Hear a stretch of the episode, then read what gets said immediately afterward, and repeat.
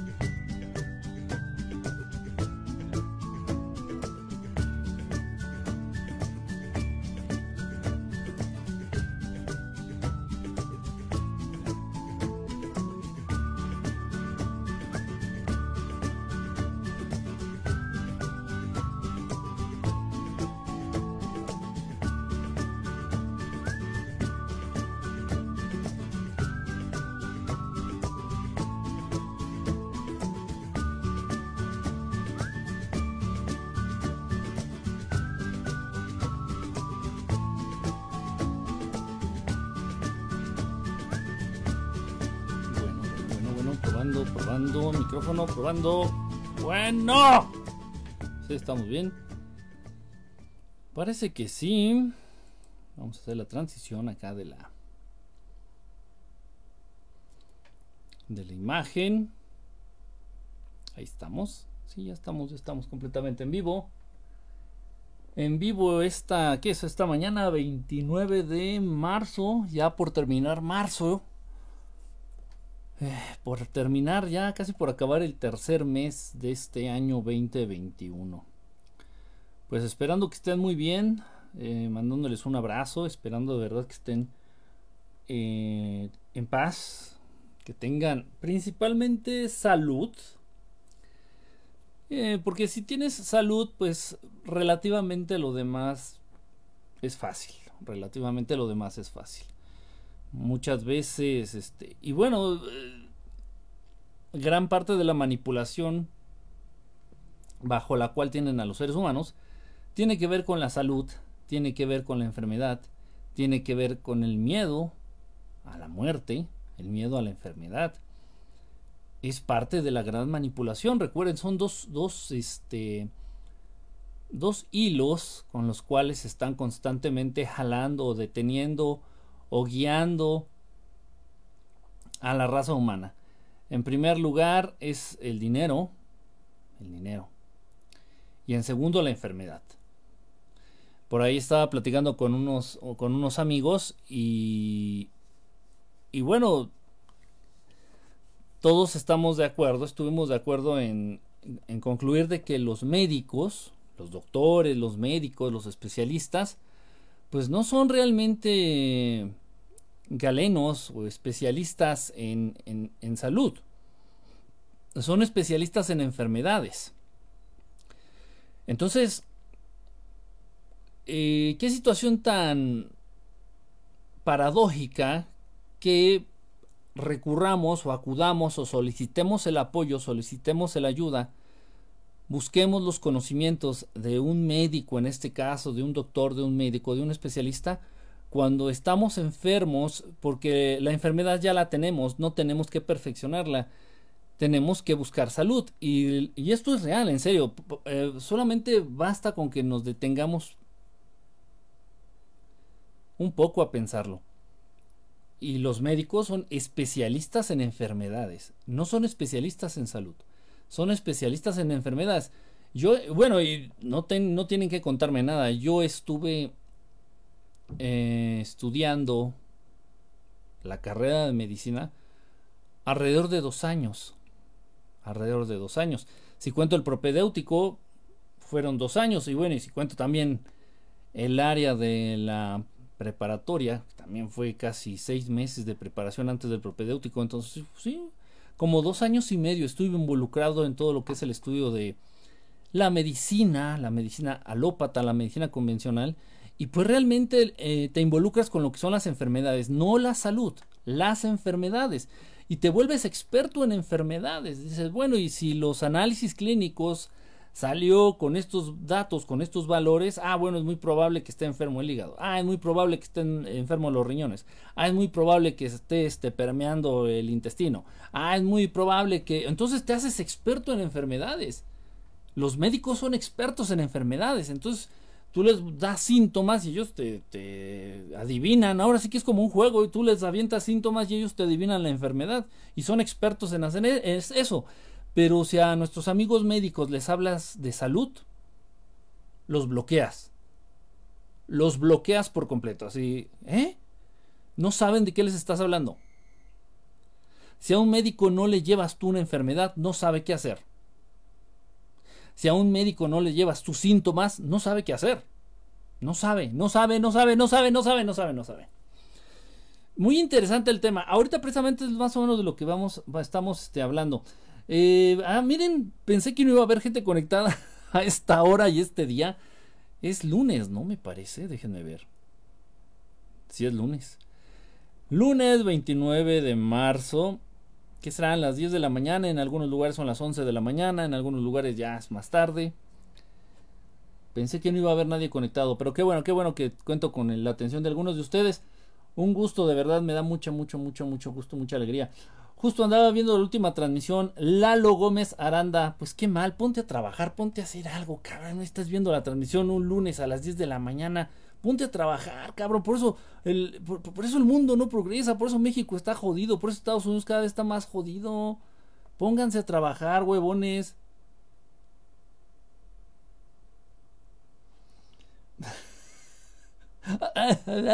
la lengua. Dice por acá Lorena Morada. Corazoncitos, corazoncitos de ojos. José González, regresaron las bailarinas estelares. Saludos y buenos días. Están, están, están mamis, ¿no? Las, las bailarinas están mamis. Están. Están sabruquis. No tengo un montón de palabras, ¿eh? pero unas son muy, muy, muy corrientes. Unas son muy corrientes. Dice, dicen por ahí algunas reflexiones ahorita hablando de mujeres y de que las em, cosificamos, pero pues es que bueno, las mujeres están sabrosas, algunas, algunas damas son muy, están muy sabrosas, entonces pues sería hipócrita decir, ay no guacala, ay no qué asco, ay no, no, pues tú ves una, una dama así con buen cuerpo, una dama con un rostro hermoso, pues es inevitable, es parte de la naturaleza, es parte de de lo normal, es parte de lo divino. De no existir eso, pues tal vez la raza humana ya se hubiera extinto hace cientos, si no es que miles de años. Entonces estar en contra de eso es una reverenda pendejada. Pero bueno, estaba por ahí haciendo unas reflexiones en un rincón de internet. Y dicen que el movimiento feminista ya está tan estúpido, está tan pendejo, está tan carente de bases. Ya el movimiento el supuesto movimiento feminista ya está tan degradado y tan, tan estupidizado que parece que están luchando en contra de la letra O. Y dije, mm". entonces eh, me adentré en la teoría. Y bueno, pues sí, ¿no? Ya ven que también en el modo de hablar quieren cambiar, ¿no? Y en vez de decir mexicanos, ahí va este, ahí, se, incluye a las mujeres, hombres y mujeres, todos los que nacieron en territorio mexicano, por ejemplo. Entonces, mexicanos, no hace falta decir mexicanos y mexicanas. Eh, a todos los estudiantes, ahí van incluidos hombres y mujeres, ¿no? Este, pero no, entonces ya las, eh, feministas están en contra de. Es un movimiento en contra de la letra O. Entonces, doctor, doctora, niño, niña, mexicano, mexicana. Su peor enemigo es la letra O. es, absurdo, es tonto, es. Pero bueno, así es este tipo de movimientos promovidos patrocinados por las ONGs directamente, específicamente por Kissinger y por el señor Soros, que no se apellida así, pero el puto se cambió el nombre, teniendo plena conciencia de esta ley de manipulación y de atracción. el señor man, el señor este administra, el señor George Soros administra aproximadamente el 35% de todo el oro de 24 quilates del planeta. Entonces yo me voy a poner, este, de apellido me voy a poner Enrique Mamita. No, Enrique, Enrique Mami Rica.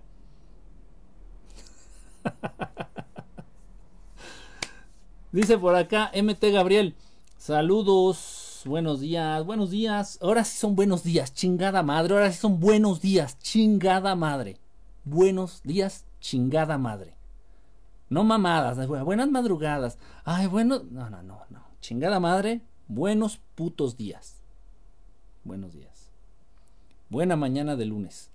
Chingada madre, como debe de ser, como, como se debe de hablar. Natalia, buenos días también. Toño Campeón. Toño Campeón, no, no, no, no, no eres primo o pariente del Tigre Toño. Tigre Toño Campeón. Eladio, un abrazo allá hasta Texas. Que andas allá en Texas, Eladio. Saludos. Eh, Patiel, un milagro. Patiel, que andas por aquí conectada. Me duele la espada.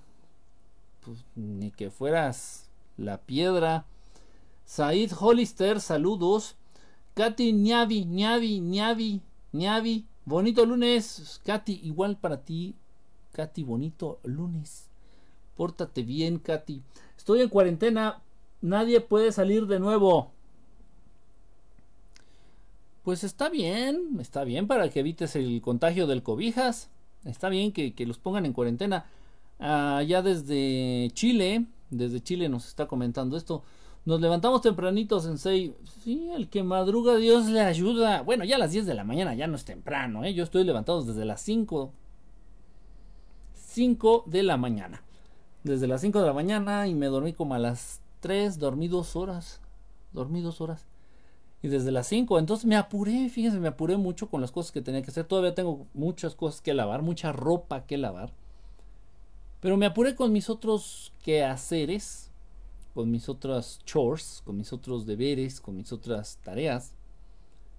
Y bueno, pues tuve, tengo que descansar ahorita, tengo que hacer tiempo, porque estoy esperando, tengo que pintar algo. Entonces ya le di la primera mano del primer que no sé cómo se en español, la base de pintura. Tengo que esperar a que seque bien el primer para después echarle la pintura ya encima. Y me tengo que esperar a la de a huevo. Y no, ahorita no puedo lavar porque, bueno, pues están ocupadas ahí la zona donde es de lavado. Está ocupada, entonces, bueno, ya me chingué. Entonces, no tenía otra cosa que hacer. Entonces escogí entre desayunar y hacer una, una transmisión. Dije, pues vamos a hacer una transmisión a ver si qué tal está el internet. Y bueno, pues aparentemente está corriendo bien. Qué bueno. Buenos días, siento que son las 11 de la noche. A fuerzas, así, así me gusta descontrolarles, reventarles la mente. Blow up your mind. De eso se trata, de eso se trata, volverlos locos. Marta Duarte, saludos. No es cierto, están muy flacas esas bailarinas, ni nalgas tienen. Así están bien, así, así las damas, así son hermosas, sin nalgas, flacas, ricas, así como las que bailan al inicio. Así, así las damas son hermosas. Eh, bueno, los, compañeros varones que estén conectados ahorita me podrán dar la razón. Y si es que hay una que otra lesbiana también. Buenos días, maestro. Me agarró trabajando. Ándele, ándele, Dani, tirado a, eso, así. A darle al trabajo, así, para pa, pregresar. Para pregresar. Desperté a las 7, al rato voy al bosque. ¿Qué envidia me das tú que tienes tan cerquita ahí el bosque, Katy? Aprovecha, haz, terapia de aterrizaje a tierra. Haz terapia de aterrizaje a tierra, tú que tienes la oportunidad de tener tan cerca el bosque. camina descalza en la tierra fértil. Ten cuidado por los insectos, de pronto. Ten cuidado, nada más, pero camina eh, descalza en la tierra fértil. Camina descalza en el pasto, si es posible, pero el pasto pica, por eso te digo que en la tierra. Es mejor en la tierra, de hecho, en la tierra negra, en la tierra fértil, en la tierra húmeda.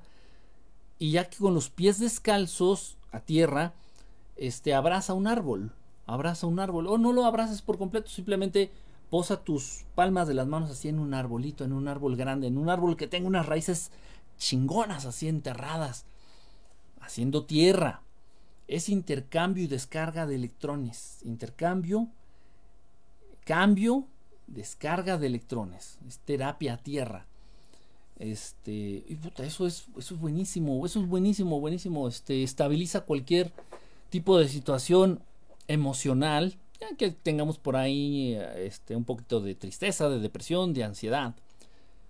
Y también, también es buenísimo para situaciones a nivel enfermedades físicas.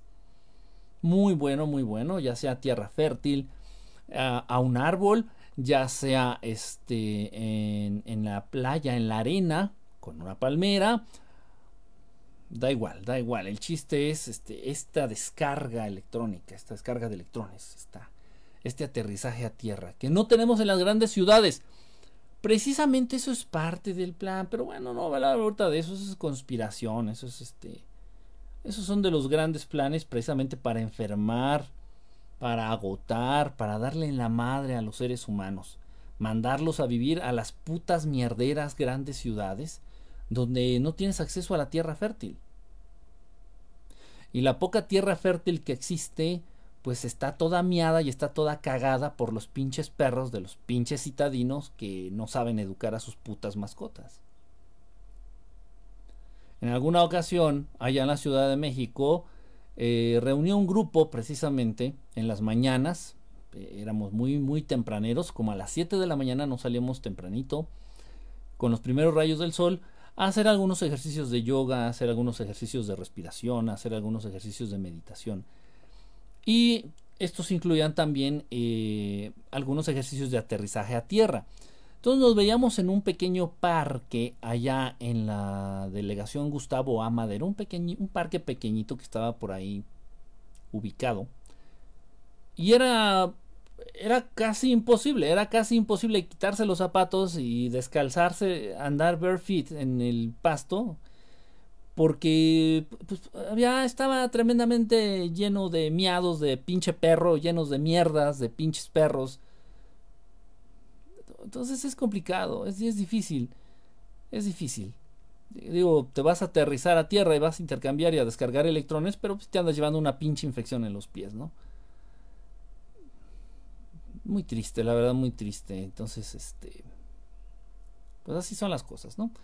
Y obligan y le venden la idea a los estúpidos, o sea, a todos nosotros, la idea de que vivir en las grandes ciudades es la, es la onda, es lo máximo. Y bueno, tú le preguntas a cualquier escuincle pendejo menor de 25 años, hasta menores de 30 años, y ellos te van a decir que no, que, que, que ellos quieren vivir en las grandes ciudades, porque porque bueno, pues eh, allí están los cines, allí están los grandes teatros, allí está la gran cultura, ahí está el progreso, ahí están las grandes universidades, como si aprendieras algo en las putas universidades de mierda. Pero bueno, no, no, no, que ahí está todo, no, no, vámonos, vámonos a vivir a Monterrey, mamá, vámonos a vivir a la gran ciudad de México, a la gran metrópoli, vámonos a New York, vámonos a... Pobres pendejos, pobres pendejos. Y todos nosotros somos una abuela de pendejos. Todos los que hemos comprado esa idea mierdera de irte a vivir a las grandes ciudades para vivir mejor. ¿Vivir mejor en qué puto sentido? El agua está muerta, todo el agua a la que tienes acceso está muerta, el aire está lleno de mierda. No tienes acceso, el acceso está prohibido a la tierra fértil. Tienes, está prohibido tener acceso a la tierra fértil. Todo, a todo le han echado una pinche capa así de 30, 40 centímetros de pinche concreto, con piedra, con chapopote, con toda la puta mierda ciudad. Todas las putas ciudades del mundo están así. Todas se parecen. No es coincidencia. No es de que, ay, quédate, qué coincidencia. Parece que todos tenían el mismo diseño de ciudad. No, son reglas específicas que tienen que seguir de estos hijos de puta que se creen dueños del mundo. Las grandes ciudades tienen que ser así. ¿Para qué? Para enfermar a los seres humanos. Para estupidizarlos, para apendejarlos, para aletargarlos, para robarles energía. Para que cada día, cada día, cada día estos humanos vibren cada vez más bajo. Vibren en frecuencias cada vez más bajas. Así que si estás en una de estas grandes metrópolis, megalópolis, estas grandes ciudades super tecnológicas, sálvate. Salte de ahí. Salte de ahí. Corre al bosque, corre a la montaña, corre a, la playa. Pero salte de las putas grandes ciudades. Sálganse de las putas ciudades. Sálganse. Si les interesa su bienestar. Y el de su familia. La otra vez leí que si te sobre sabroseabas ya andas cometiendo adulterio. Ah, chinga. ¿Cómo, cómo, cómo? Que si te la sabroseabas ya andas cometiendo adulterio. Eh. Hola, buenos días a todos. Alejandro Guzmán. Buenos días. Feministas traumadas que odian a los hombres y los culpan de todo. De toda. Las culpan da, de, da toda. Eladio, gracias por las estrellitas, brother. Muchas gracias, en serio. Verónica Gutiérrez o. O. ¿O qué? Oh, saludos y bendiciones igualmente, Berito. Buenos días a la vida. Buenos días, señor Sol. Buenos días. Me sonó muy Juan Gabriel, ¿no? Iván Martínez, andas muy, muy Juanga el día de hoy. Sin ofender, ¿eh? No, no tiene por qué ser ofensa. Muchas gracias, Eladio. Andas muy estrellado. andas muy estrellado, mi querido Eladio. Has de haber, te has de haber desayunado unos huevitos estrellados. Gracias, gracias, Eladio. ¿Qué onda? ¿Cómo andas?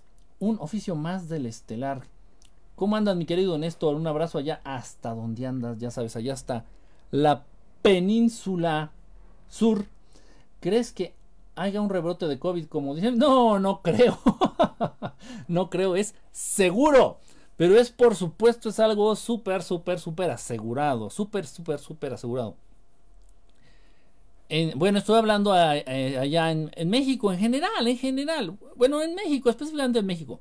Porque se está atravesando esto de la Semana Santa. que es esta semana? Esta semana ya es Semana Santa, cabrón. Están de vacaciones, los niños no van a la escuela. Bueno, de todos modos no estaban yendo a la escuela. ¿ah? Bueno, son vacaciones, son vacaciones. Es el pretexto perfecto para irte a la playa, para irte, para escaparte de vacaciones, para irte a vacacionar. Y bueno, por supuesto que va a venir un rebrote, y un rebrote bien hijo de puta, un rebrote hijísimo de puta, donde se va a morir el doble de la cantidad. No, se va a morir la mitad de los muertos actuales en este tercer rebrote, se va a morir la mitad de los muertos actuales. No sé cómo va la cuenta en México, si son 200 mil muertos actualmente, en el tercer rebrote se van a morir 100 mil. Así es. Y bueno, afortunadamente por ahí, bueno, ya se le ha puesto la vacuna a las personas de la tercera edad, a nuestros, a nuestros viejitos, a nuestras viejitas, bueno, pues ya por lo menos, ya que no se mueran ellos, ¿no? ya con esta vacuna. Porque será lo que sea, dirán lo que sea, las conspiraciones que sean, pero bueno, ya se los he comentado. La idea y el proceder de una vacuna funciona. El decir que una vacuna no funciona es decir como que el cuerpo humano no funciona. Si el cuerpo se expone a cierto virus o a cierto agente patógeno o a cierta a lo que sea, si el cuerpo humano se expone a eso, el cuerpo humano desarrolla defensas contra eso. O sea, la magia no está en la vacuna. La vacuna agarró la enfermedad y te inyecta la enfermedad. Apendejada, la enfermedad así como atontada para que no te dé fuerte. Y el cuerpo desarrolla la defensa. O sea, la magia no está en la vacuna. No tenemos que aplaudirle a los científicos. En serio, lo digo en buena onda. No tenemos que aplaudirle a los científicos, a los médicos, a las farmacéuticas. Es una pendejada lo que hicieron. Tenemos que aplaudirle al gran avance y a la gran ciencia que existe en el cuerpo humano. Eso sí es de admirar.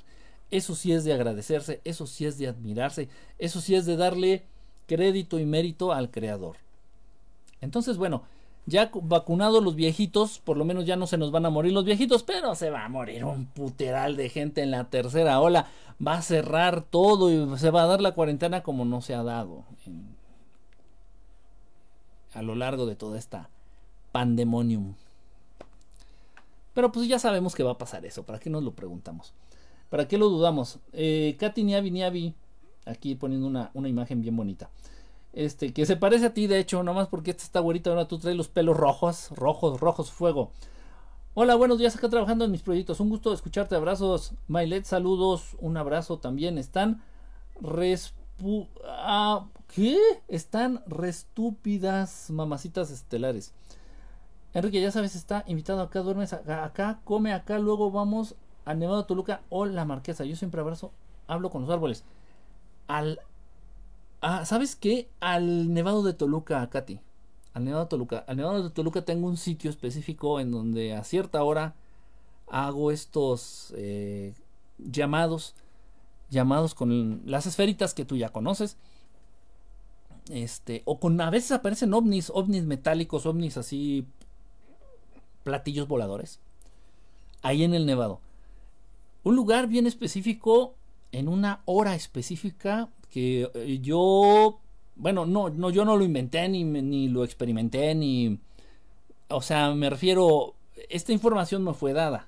Esta información me fue dada. Entonces me dijeron, en ese lugar, a tal hora, es, hay una apertura de un portal se abre un portal y en ese portal tú puedes aprovechar la energía de ese portal que dura 20, 30, 15 minutos a veces para que se manifiesten naves, para que se manifiesten seres, para que se manifiesten, para que haya este contacto. Entonces, ay, me dio hipo. Entonces, cuando voy al Nevado de Toluca, pues nunca desaprovecho, vea la oportunidad. Entonces, sí, sí sería muy interesante eso, eso para que veas si te, te, te compro la idea, mi querida Katy, igual, igual, andando por allá de verdad, para que tengamos esa experiencia. Esa experiencia... Eh, ¿qué, le llamaré? Fuera de este mundo. Pues sí, sí, suena, suena muy de película, pero sí. Por acá, Héctor, Héctor, eh, el, el, Illuminati, el Illuminati mayor, ¿cómo andas, mi querido Héctor? Buen día, amigos, saludos, saludos, ¿cómo andas, Héctor? Un abrazo, brother. Ojalá ya nos podamos, este, ojalá nos podamos ver pronto. Yo nada más estoy esperando, digo siendo honesto, yo estaba ayudando, estaba como voluntario en una clínica allá en la Ciudad de México. Después ya no pude continuar, tuve que, tuve que moverme de ahí de, de, la ciudad. Ya no pude. A mí me limitaba mucho eso porque, bueno, estaba en contacto directo con personas posiblemente enfermas, algunos este, enfermos, digo, obviamente enfermos. Y eso me restringió mucho a mí. Eh, eh, eh, me refiero a mis actividades, en el convivir, convivir, buscar gente, estar con gente, en todo eso. Ya después me dediqué a cuidar a mis papás, a asistir a mis papás, igual ya de la tercera edad. Y pues bueno, eso también restringió mucho. O sea, si no era una, es otra. Entonces esto también ha restringido mucho este, mi convivencia con las demás personas. Yo nada más espero que a mis padres ya les pongan, terminen sus vacunas estas del cobijas. Al menos para tener un poquito más de tranquilidad. Y ya una vez que estén ellos vacunados, ya para yo no tener este el, el apuro de estarlos este, asistiendo y yo poderme mover a la Ciudad de México este, pues ya, o sea, volver a, a, mis actividades relativamente normales, este, moverme yo un poquito más. Este, igual eh, por ahí me han, este, he, tenido que rechazar, bueno, número uno, porque me cuesta trabajo y me cuesta dinero moverme a la Ciudad de México ahorita en estos momentos.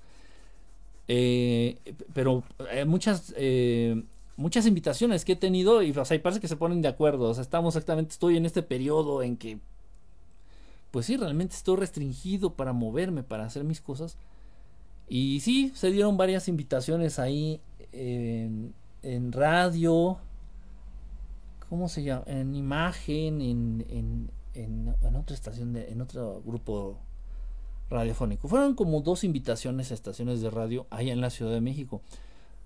Pero, y sí, o sea, yo, pues, ah, pero por supuesto, ¿no? Entonces la idea era, yo estoy en la mejor disponibilidad, pero no me puedo mover, entonces no puedo mover libremente.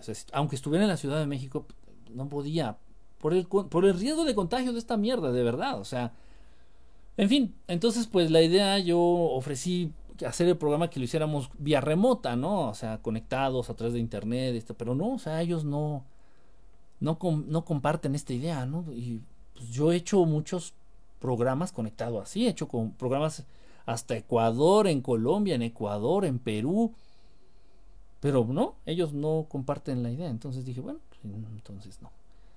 Y no se dio, pero bueno, y así muchas cosas, igual también por ahí hubo un este una situación en donde me hubiera gustado asistir en una, en una casa en donde se estaban dando fenómenos poltergeist y me mandaron videos, o sea, videos impresionantes, o sea, pidiéndonos que fuéramos a apoyar, a ayudar o a ver qué se podía hacer. Eh, en la Ciudad de México también, pero pues lo mismo, entonces está complicadito. Pero bueno, ya, ya dentro de poquito, ya dentro de poquito regresamos allá. Para movernos como antes.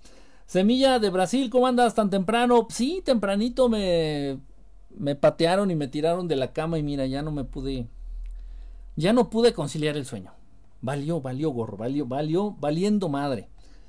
El cemento quita oxígeno, quita oxígeno, la vibración del pavimento, del cemento, todo vibra. Cualquier material, vivo o muerto, nada está muerto. Todo está en constante movimiento y todo está vibrando. Pero hay materiales que vibran muy alto, como este mineral que tengo aquí. El oro de los tontos. Este vibra, vibra alto, simplemente por, por su naturaleza. Tengo por ahí unos cuarzos, los cuarzos vibran alto. Este, este que es un pedacito de madera, que es un puente de mi violín. Por ser madera, por ser madera natural, este material vibra, vibra en frecuencias altas. O sea, todo vibra. El pavimento, todo el material que utilizan para construir las casas en las ciudades. Todo el material que utilizan para pavimentar. El pavimento, este, el cemento. son materiales que vibran en una frecuencia muy, muy baja. Muy baja. Y luego las formas.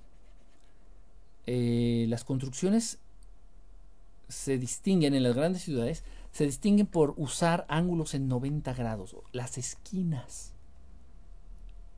Las esquinas chupan energía. Es todo un tema, de verdad créanme, es todo, todo, todo un tema. Todo un tema. No hay nada más tóxico que vivir en una gran ciudad. Pero bueno, si no tenemos de otra, bueno, pues, pero ténganlo en mente y si en cuanto ustedes tengan la oportunidad de moverse de una gran ciudad hacia un pequeño poblado, hacia un lugar más natural, háganlo, háganlo de verdad. Van a ver ustedes un cambio, una mejora inmediata, inmediata en su salud, en su estado de ánimo, en la calidad del sueño, en muchas cosas, en muchas cosas. ¿Tú te vas a ir de la Ciudad de México? Sí, Sí, sí, sí. Yo me voy a ir a vivir a Guerrero. A Guerrero. Este, ahorita no estoy en la Ciudad de México, pero bueno, me estoy moviendo de aquí para la Ciudad de México y luego para Estoy como. Como judío errante o como Pepita en Comal, dicen por ahí. Pero yo de establecerme, me voy a establecer en Guerrero. Allá en México. Pero sí, ya salirme de las ciudades. Salirme de las ciudades porque de verdad también es muy agotador. Es muy agotador estar en esta constante lucha, es una batalla constante, constante, constante. Las ciudades te están absorbiendo energía, las ciudades te están chupando energía, las ciudades te están obligándote, orillándote constante, constante, constante, constantemente a vibrar bajo. Y uno está en esta lucha constante en mantener su vibración arriba a través de muchas situaciones, a través de algunas prácticas, algunos ejercicios de respiración, algunos ejercicios de meditación, a, través de algunos, eh, te apoyas, te puedes apoyar en algunos minerales, en algunos cuarzos, en algunos cristales, en algún tipo de terapia. Entonces uno está en este constante, constante, constante búsqueda de vibrar alto y las ciudades están en esa empecinadas, las ciudades, en bajarte la vibración, la frecuencia en la que estás vibrando. Entonces es una lucha muy agotadora. de verdad, ¿eh? Cansa, cansa en serio. Y ya me harté, ya me harté. Ya no, ya no quiero, ya no estoy dispuesto a seguir en este jueguito pendejo de...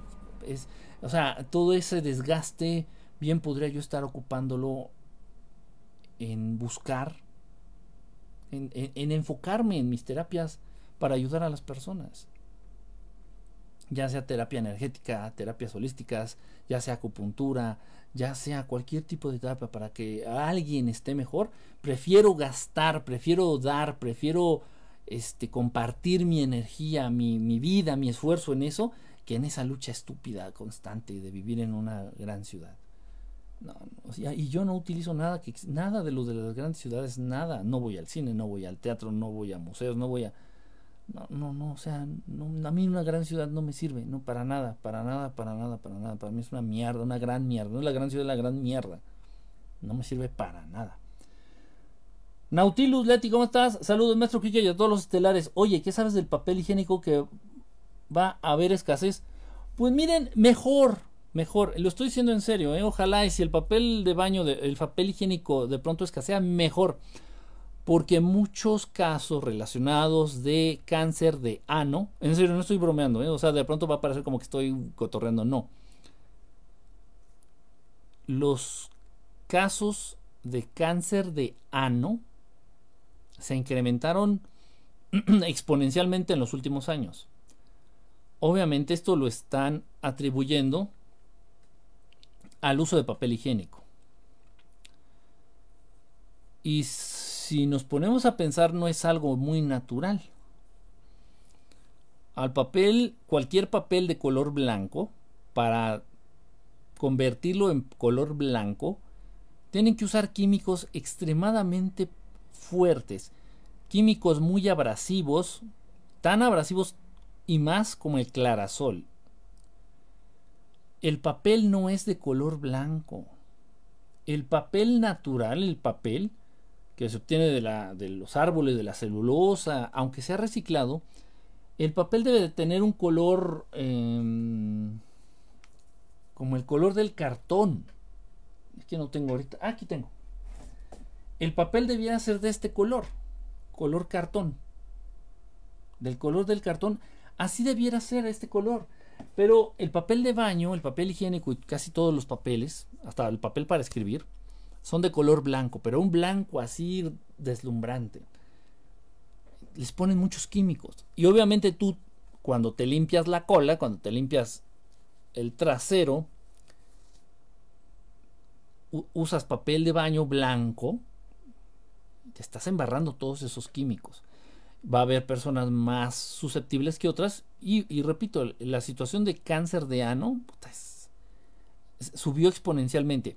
Y no nada más eso, también muchas enfermedades, por, tales como las almorranas o los hemorroides. Algunos dicen que tienen que ver con la mala circulación, con la alimentación, con el estreñimiento y algunas corrientes también ya están diciendo que es por el uso del papel de baño.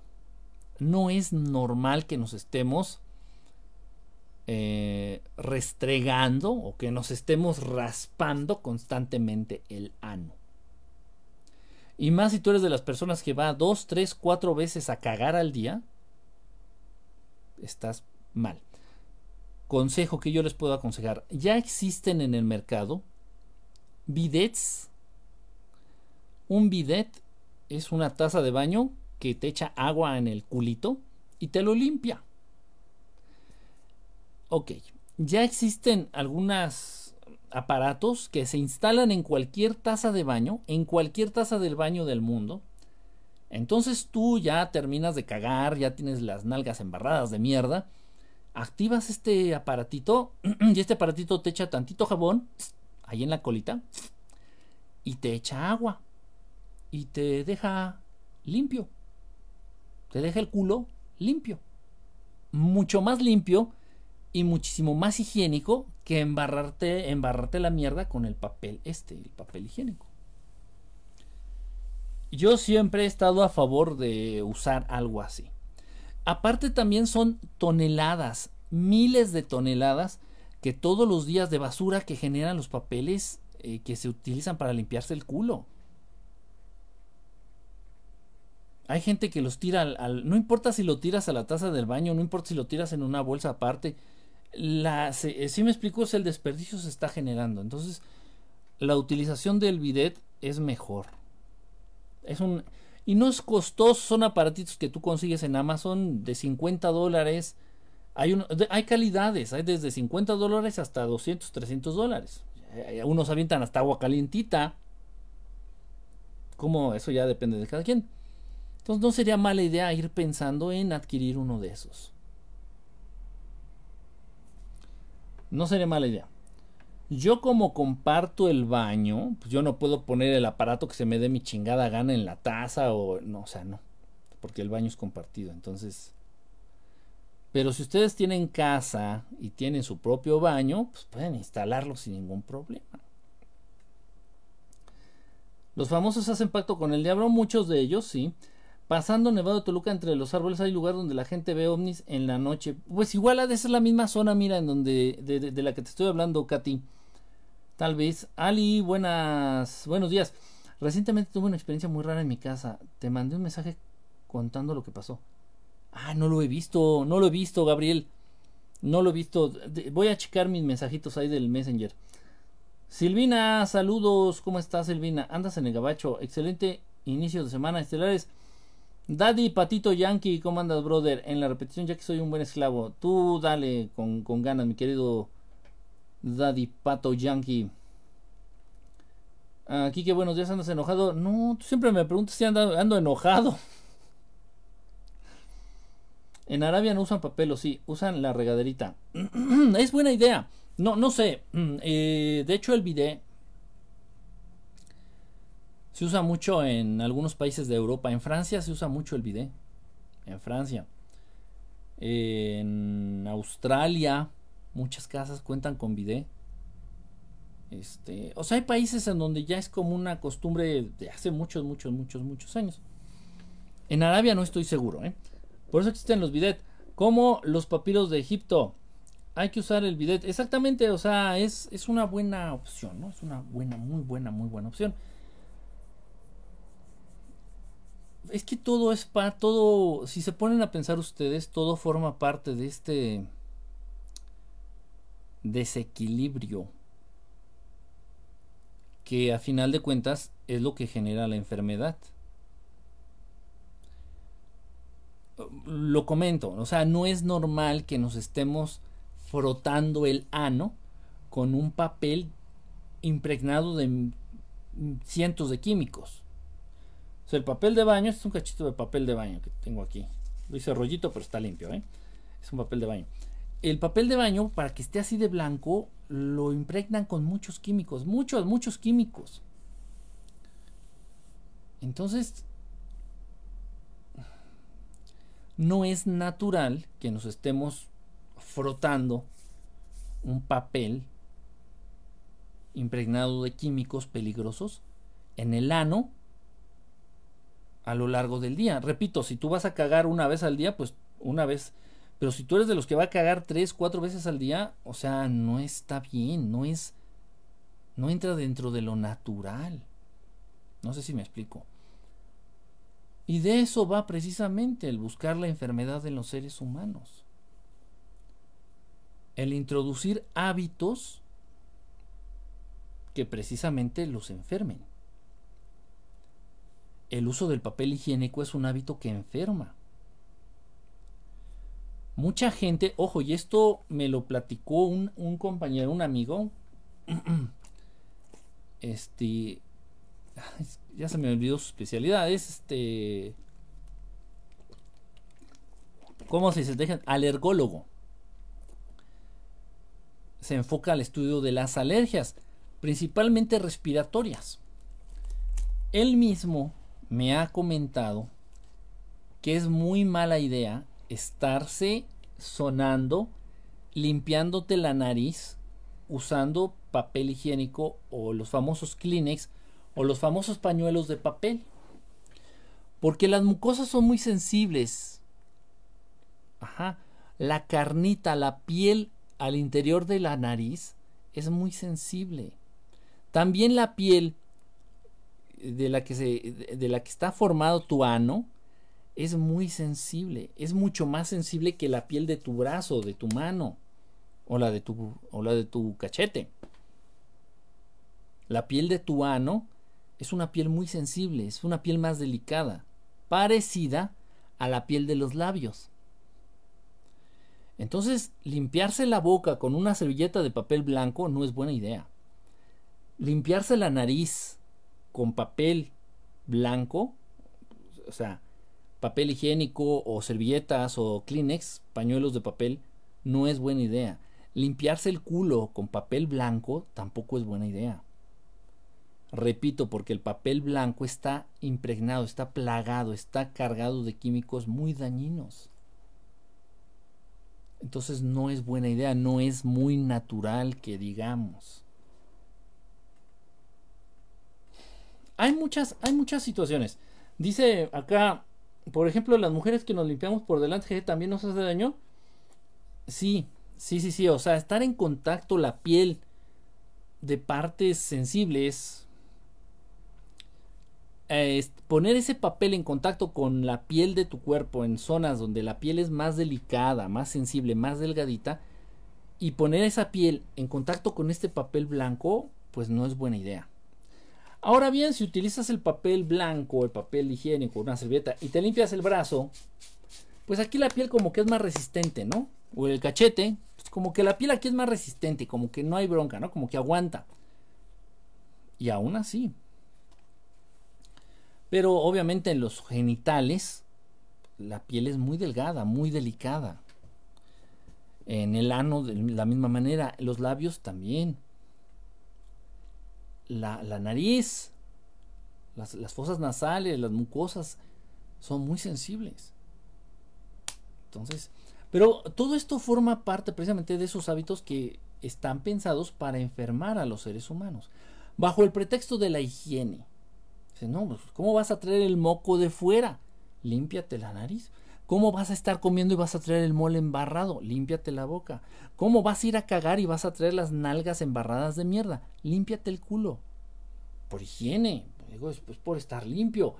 Para, para, para, para encajar en la sociedad. Para, para, es normal. Entonces, bajo el pretexto de la higiene, del mismo modo te dice que utilices desodorante te estás poniendo desodorante, te pones perfume, te pones desodorante, te pones perfume. La piel es semipermeable. La piel no es como una, no es como un plástico. La piel es como un papel. Todo lo que cae en tu piel se absorbe. Lo chupa tu piel. Entonces si de pronto te cae un veneno aquí en el brazo, si no te limpias rápido, si no te sacudes este veneno, si no te lo quitas, tu piel lo va a absorber y ese veneno te va a afectar, te va a envenenar. Oh, sí. Entonces, todos los productos químicos que están así, que están utilizando bajo el pretexto de la higiene personal, como el desodorante, como la crema corporal, como el perfume, como todo lo que te pones en la piel, todo, absolutamente todo, va a terminar en tu hígado. Porque todo lo que te pones en la piel se absorbe en tu cuerpo y tu cuerpo lo detecta como un veneno, como algo tóxico, y lo manda al hígado. Y el hígado se estresa por tratar de sacar esos venenos de tu cuerpo. El hígado y los riñones. Pero bajo el pretexto de, andar limpio, de oler rico, de la higiene, todo mundo se pone desodorante, todo mundo se pone perfume, todo mundo se anda embarrando. Ay, no es que traigo las manos muy feas, muy resecas, traigo la piel muy reseca, y hay uno de pendejo a embarrarse loción, crema o como se llame en, el, en el cuerpo, crema corporal. Todo eso es veneno, todo eso es tóxico. Tu piel lo absorbe y tu hígado lo elimina. ¿Para qué hacemos eso? Yo les digo para qué. Para enfermarnos. Y tal vez en 5, 10, 15 años, pues no represente realmente un peligro para tu organismo. Pero ya a lo largo de 30, 40, 50 años, ya tus órganos lo resienten. Ya tu hígado ya se cansa. Y de pronto salen ahí situaciones que dicen, no, tenía 50 años y le dio cirrosis. Oye, pero si nunca tomó alcohol, así pasa. Así pasa, de la nada, de la nada. A veces da la cirrosis y nadie entiende por qué. ¿Cómo que nadie entiende por qué lleva 50 años poniéndose desodorante todos los pinches días, poniéndose perfume todos los días, embarrándose la piel con crema, con loción, con, la, con tanta chingadera se encuentran? Carajo, todo esto lo absorbe el cuerpo. El cuerpo lo identifica como toxina, como veneno, y el hígado se encarga de eliminarlos. Y todavía salen con la pendejada de que ¿Quién sabe por qué se le estresó el hígado? ¿Quién sabe? Pues si nunca, nunca fue borracho. No mames. O sea. Está. Y tantas cosas que hacemos. Que nos enferman. Anita Valle, ¿cómo estás? Saludos allá hasta mi tierra preciosa. Vamos acumulando venenos, exactamente. luego viene la parte más importante y más interesante de todo. Bueno, ya saben ustedes también que a través de los alimentos, a través de los alimentos, han modificado genéticamente muchos alimentos para enfermarnos. Ya lo sé, Monsanto de pronto nos dice y nos trata de convencer. No, es que modificamos el trigo para que las plagas, para hacerlo más resistente a las plagas. No, es que modificamos el maíz para que el maíz fuera más grande y más resistente a la sequía. No, es que modificamos el jitomate. No, pinche Monsanto, ve y chinga tu madre. O sea, que te crea quien te quiere. Miéntele a quien te crea. Que te crea quien te quiere. No, o sea, de, verdad, o sea. ¿Cuál es el, el, el motivo, la razón original, verdadera, por la cual modifican genéticamente los alimentos? Para que vibren, para que vibren más bajo los alimentos. Una parte importante son los alimentos para mantenerte saludable. Si tú consumes alimentos vivos, si tú consumes alimentos naturales, estos alimentos vibran en frecuencias altas y estas frecuencias altas te van a ayudar a ti y a tu organismo a vibrar en frecuencias altas, o sea, a estar saludable, a estar bien, a no enfermar va más allá de los nutrientes. Es que comí mucha, mucha zanahoria. Ah, tienes mucha vitamina A y mucha vitamina D, qué bueno. Va más allá de las vitaminas, va más allá de los minerales. Es energía. Y la energía son vibraciones, frecuencias, vibraciones. Los alimentos naturales se supone que debieran de vibrar en frecuencias altas, pero con tantas modificaciones genéticas, los alimentos ya no vibran acá vibran acá abajo. Y entre más manipulado sea un alimento, entre más procesado sea ese alimento, ya no te va a compartir sus vibraciones altas. Al contrario, ese supuesto alimento te va a chupar, te va a bajar a ti la vibración, pero cabrón, o sea, si tú te comes un Twinkie, te va a dar en la madre. Te va a robar la energía de la mitad de tu día. Un Twinkie, un solo Twinkie.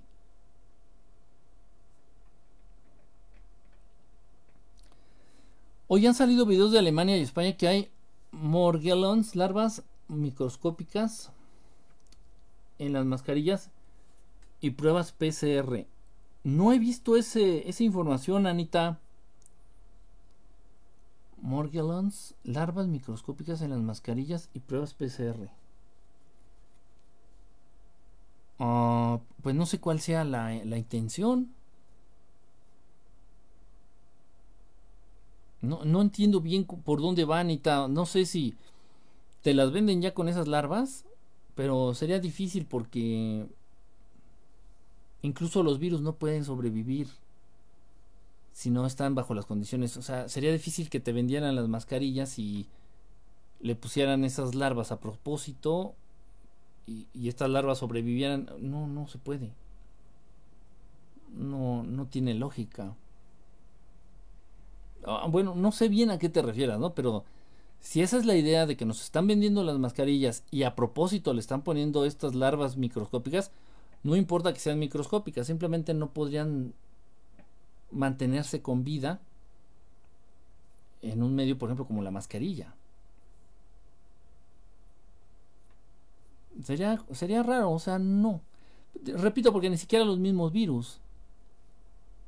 Si un virus no está en, una, en, un, en un ambiente húmedo, bajo cierta temperatura, bajo ciertas condiciones, se, muere.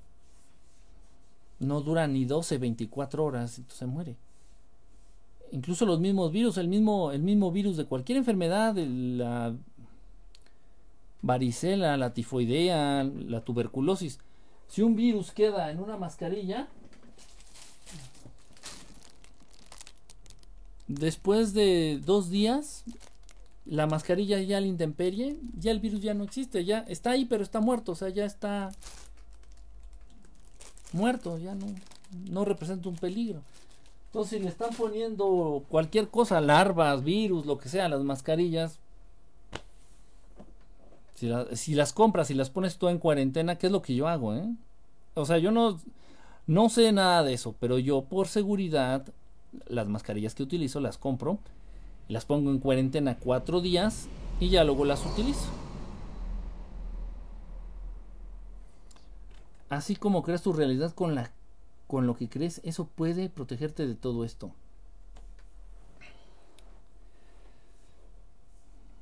Los alimentos entonces transgénicos los modifican genéticamente para bajarle su vibración, bajarle la vibración a los alimentos naturales. Ok.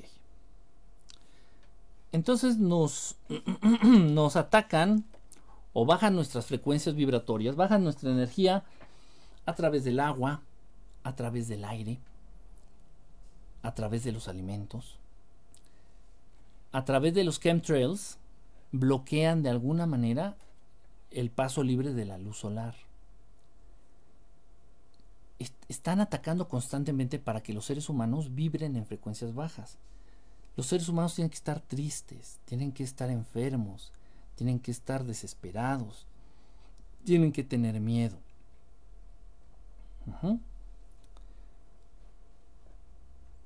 Pero no importa No importa, no importa, no importa que estés comiendo mierda. No importa que estés respirando virus. No importa que no te dé la luz del sol.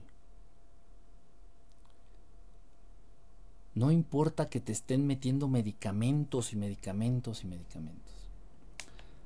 No importa que te estén bombardeando con malas noticias en los medios de comunicación. No importa que los alimentos sean literalmente veneno. No importa.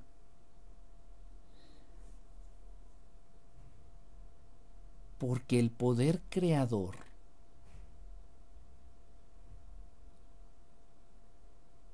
reside, radica en tu mente. El poder de el poder creador y el poder de manipular las cosas a tu chingada voluntad radica en tus pensamientos. Entonces, el gobierno mundial me vende esta agua es la única que se puede conseguir. Me proporciona esta agua muerta. Y siempre trae la leyenda, evite exponerse a la luz solar. Aquí dice. Conserve el ambiente, manténgase en un lugar fresco, seco, limpio y alejado de la luz solar. Todas las aguas potables del mundo traen la leyenda, no se exponga a la luz solar. Yo les digo, si estás por consumir una de estas botellas, la compraste, esta la compré en la tienda ayer, ayer, no sé. Esta. Si estás por consumir esta agua, ábrela, háblale bonito durante cinco minutos, ponla directamente bajo los rayos del sol, a pesar de lo que dice aquí la pinche sugerencia. Ponla directamente bajo los rayos del sol, 5 o 10 minutos. Y ya después déjala reposar. Ya después la puedes beber.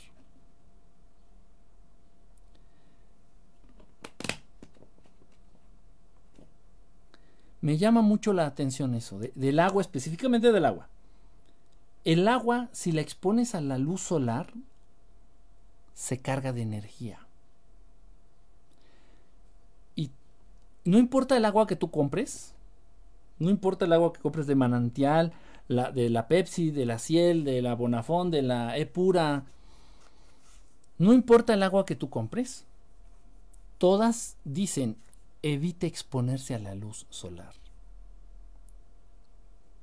En fin, no importa que el gobierno me esté brindando esta agua de pésima calidad, esta agua muerta, esta agua que en vez de ayudar enferma.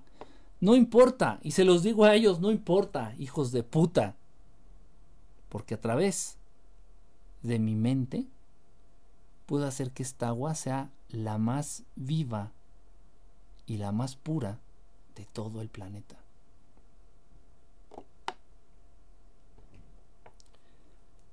No importa que me expongan a alimentos contaminados. No importa, no interesa. No importa que sus alimentos, su maíz, su avena, su trigo, sus verduras, sean modificados genéticamente para hacer daño, para enfermar, para que sea más difícil la digestión y la absorción de los nutrientes de esos alimentos. No importa. Es más, denme de comer pura mierda. No importa. Porque esa mierda, a través de mis pensamientos, la convertiré en algo provechoso para mi organismo.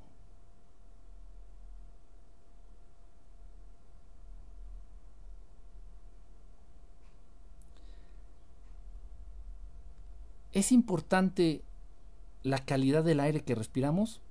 Sí. ¿Es importante la calidad del agua que bebemos? Sí. ¿Es importante los alimentos o la dieta que llevamos? Sí.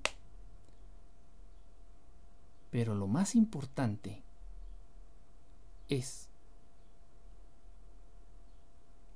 lo que piensas.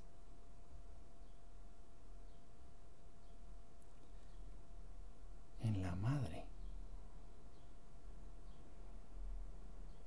Ahí radica el poder de Dios en cada uno de nosotros.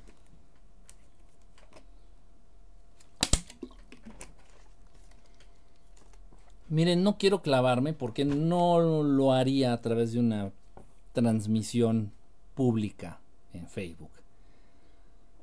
No quiero clavarme con temas de realidades cuánticas, precisamente de energías cuánticas, de física cuántica, no, no, no trataría el tema a profundidad a través de una transmisión pública en Facebook, por razones obvias. Sin embargo, es verdad, es cierto. Aunque a muchos de ustedes les cueste un trabajo infinito entenderlo, y más aún creerlo, y aún más usarlo o practicarlo. Pero las cosas, todo, la materia y la energía, todo, absolutamente todo, va a reaccionar de acuerdo a sus pensamientos. Y esto ha sido comprobado a nivel científico. De esto no se habla mucho. No se habla de las nominaciones, por ejemplo, al premio Nobel por este tipo de experimentos o por este tipo de teorías. Pero a nivel científico entendimiento, ciencia humana, ya lo pudieron comprobar y no hay manera de negarlo. Si tú estás, si tú fijas tu atención en algo, en lo que sea, en un fenómeno, en una situación, en un accidente, si tú fijas tu atención en esta agua, si tú fijas tu atención en el sol, si tú fijas tu atención en las nubes, ese objeto, esa situación en la que tú estás fijando tu atención, va a modificar su curso de acuerdo a lo que tú estés pensando.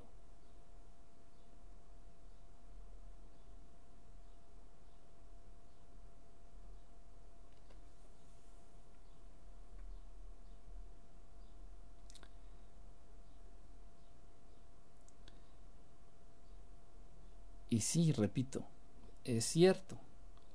¿Es importante, Quique, el agua que tomamos? Pues sí, sí es importante. La dieta que llevemos, Quique, pues es importante. Sí. La calidad del aire que estamos respirando, sí, sí, sí, sí es muy importante. Pero todo eso vale madres a si lo comparamos con el poder y la importancia de los pensamientos.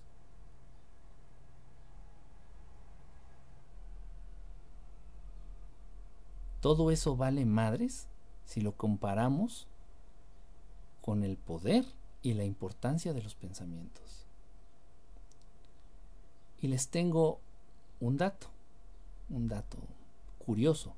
Antes de que yo estuviera expuesto o antes de que yo estuviera tan cercano a este tipo de temas o a este tipo de realidades, bueno, que yo les utilizo la terminología común, la terminología conocida, pero esto va mucho más allá. Estoy usando término cuántico. Pero esto va muchísimo más allá de lo que se entiende como física cuántica o realidades cuánticas o realidades paralelas. Miren, en, esto fue en Querétaro en Querétaro. En Querétaro está una familia de la cual me hice obviamente pues, muy amigo. ¿Por qué? Porque el papá siempre ha sido un seguidor de los programas de Verdad Estelar, un seguidor, incluso desde antes de Verdad Estelar el señor ya me ubicaba en las redes sociales. El señor siempre, el papá, el papá de familia, el padre de familia de esta familia, este señor, Siempre ha estado buscando objetos en el cielo, de pronto los ha encontrado, de pronto ha visto estas luces, de pronto ha visto fenómenos extraños en el cielo. Curioso el papá, de naturaleza curiosa. La mamá, pues una mamá normal, una mamá dedicada al hogar, etc. Entonces, este matrimonio tienen una hija, una hijita. Entonces esta hijita entró a un taller porque el papá no trabajaba directamente, pero tenía que ver con un taller de carpintería. Con un taller de carpintería. Entonces entra, eh, eh, por cuestiones de trabajo, el papá va al taller de carpintería y estaba, lo acompañaba a su hijita porque era un fin de semana, una situación así. Para no hacerles el cuento largo, en un descuido, la niña mete la mano en uno de los aparatos, en una de estas herramientas que cortan la madera y le corta un dedo a la niña. De hecho, fueron dos dos dedos. Entonces la niña pierde dos dedos de la mano, no sé qué mano, de una mano. No me acuerdo. Imagínense. La niña tenía cinco o seis años máximo. En la torre. Pues bueno, la sangre brotando por todos lados. Acudieron al hospital, hicieron, deshicieron, en fin trataron de, ¿cómo se dice?, volverle a poner los dedos a la niña, los recogieron de ahí de entre el acerrín, a ver si había la posibilidad de que se los volvieran a pegar, no sé si porque el hospital de Querétaro era chafa, no sé si porque los doctores allí en Querétaro eran pendejos, y qué bueno que no pudieron. El chiste es que le dijeron que no, que ya era una cosa así de ciencia ficción, que le pegaran los dedos y que no, o sea, que eso era imposible, que, que no mamara. Total. Toda la niña se quedó sin dos dedos de su manita. Quedó con el muñoncito, se quedó con muñoncitos, así. Así se le veía su manita. Pasa. Entonces, eh, precisamente viendo, estaban viendo ellos la, la película, me parece, fíjense cómo son las cosas, estaban ellos viendo la película de Spider-Man, en donde, no, no me acuerdo cuál, fíjense, porque no soy tan fan de esas. Soy fan de las primeras de Tobey Maguire, que es mi Spider-Man favorito, de las otras no mucho. Total que la niña estaba viendo la película de Spider-Man con el papá y resulta que por ahí sale el malo, el doctor lagartija o no sé qué, un doctor que se mezcla con lagartija, precisamente porque el doctor perdió un brazo y mezcló su ADN con una lagartija para que le volvieran a crecer las extremidades o le creciera el brazo, una cosa así. De hecho, creo que esa película ni la he visto. Entonces está viendo la niña la película y le dice al papá, Oye papá, ¿y si hacemos eso para que me salgan mis dedos? Y el papá en ningún momento y bajo ninguna circunstancia le dijo, ay hija, no digas pendejadas. Ni siquiera lo pensó el papá. Entre un... Puede ser entre un... Te sigo la corriente y entre un... Pues chingue su madre. Le dice a la niña, oye, no se me había ocurrido, hija. ¿Tienes razón? Vamos a hacerlo. Me dice que, entonces bueno, le dijo esto, eh, le preparaba todos los días un jugo a la niña, un jugo de verduras chiquito, así un poquita cantidad de, verduras verdes, un jugo verde, se le conoce como jugo verde, y le ponía tantito jugo de naranja, ¿no? Todas las mañanas le daba. Y el papá le, le dijo, el papá le dijo a, a la niña, bueno, los papás, papá y la mamá, le dijeron a la niña que será la medicina y ponían el juguito en un frasquito como de medicina. Así como este donde tengo mi crema. Entonces ponían aquí el jugo, entonces el papá así hacía la finta de que a diario abría su, su medicina y dice, toma hija, tómate la medicina, con esto te va a empezar a salir el brazo, pero tienes que comer bien, tienes que dormir bien, tienes que, que este, portarte bien. Y la niña se tomaba su juguito verde en su frasquito de medicina falso. Afortunadamente la niña todavía no iba a la escuela. ¿Por qué? Porque si iba a la escuela ya se iba a ver influenciada por la idea pensamiento de sus compañeros, de sus maestros, de, infinidad de gente mierda. ¿Me explico? La niña afortunadamente todavía no iba al colegio, a la escuela. Este, y, y bueno, ¿para qué les hago más largo el cuento si ya saben cuál fue el resultado?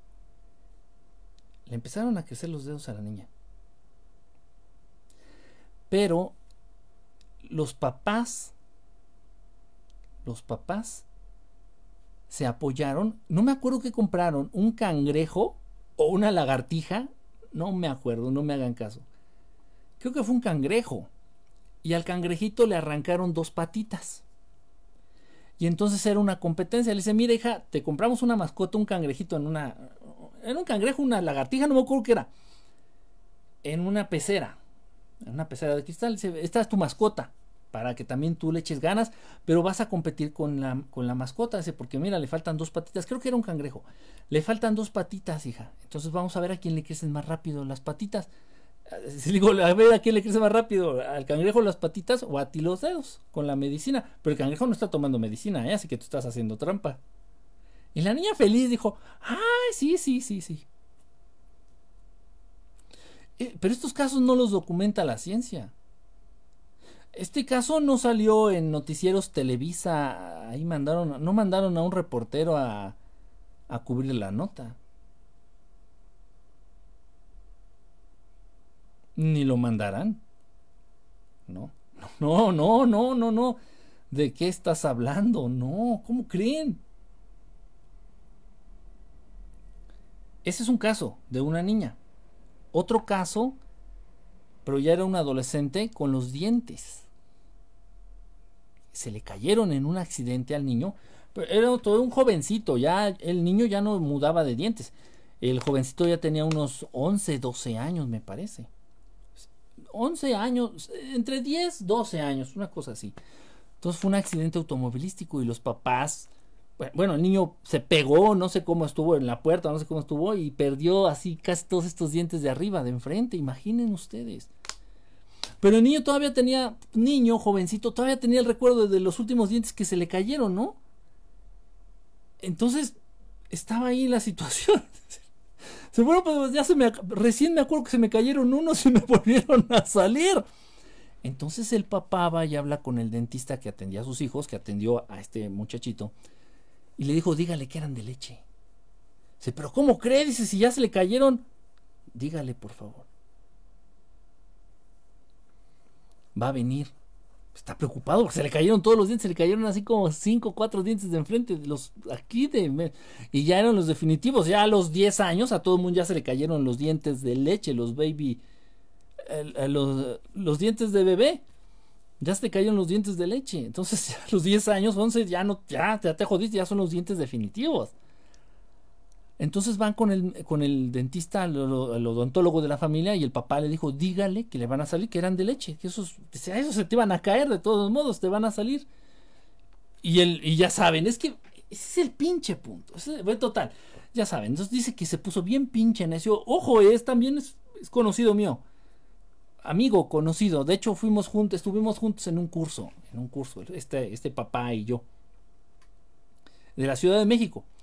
Total, entonces ya regañadientas el pinche dentista de mierda dijo, bueno, pues yo le digo, pero por favor, por favor ayúdame, por favor. Pues al jovencito le volvieron a salir los dientes.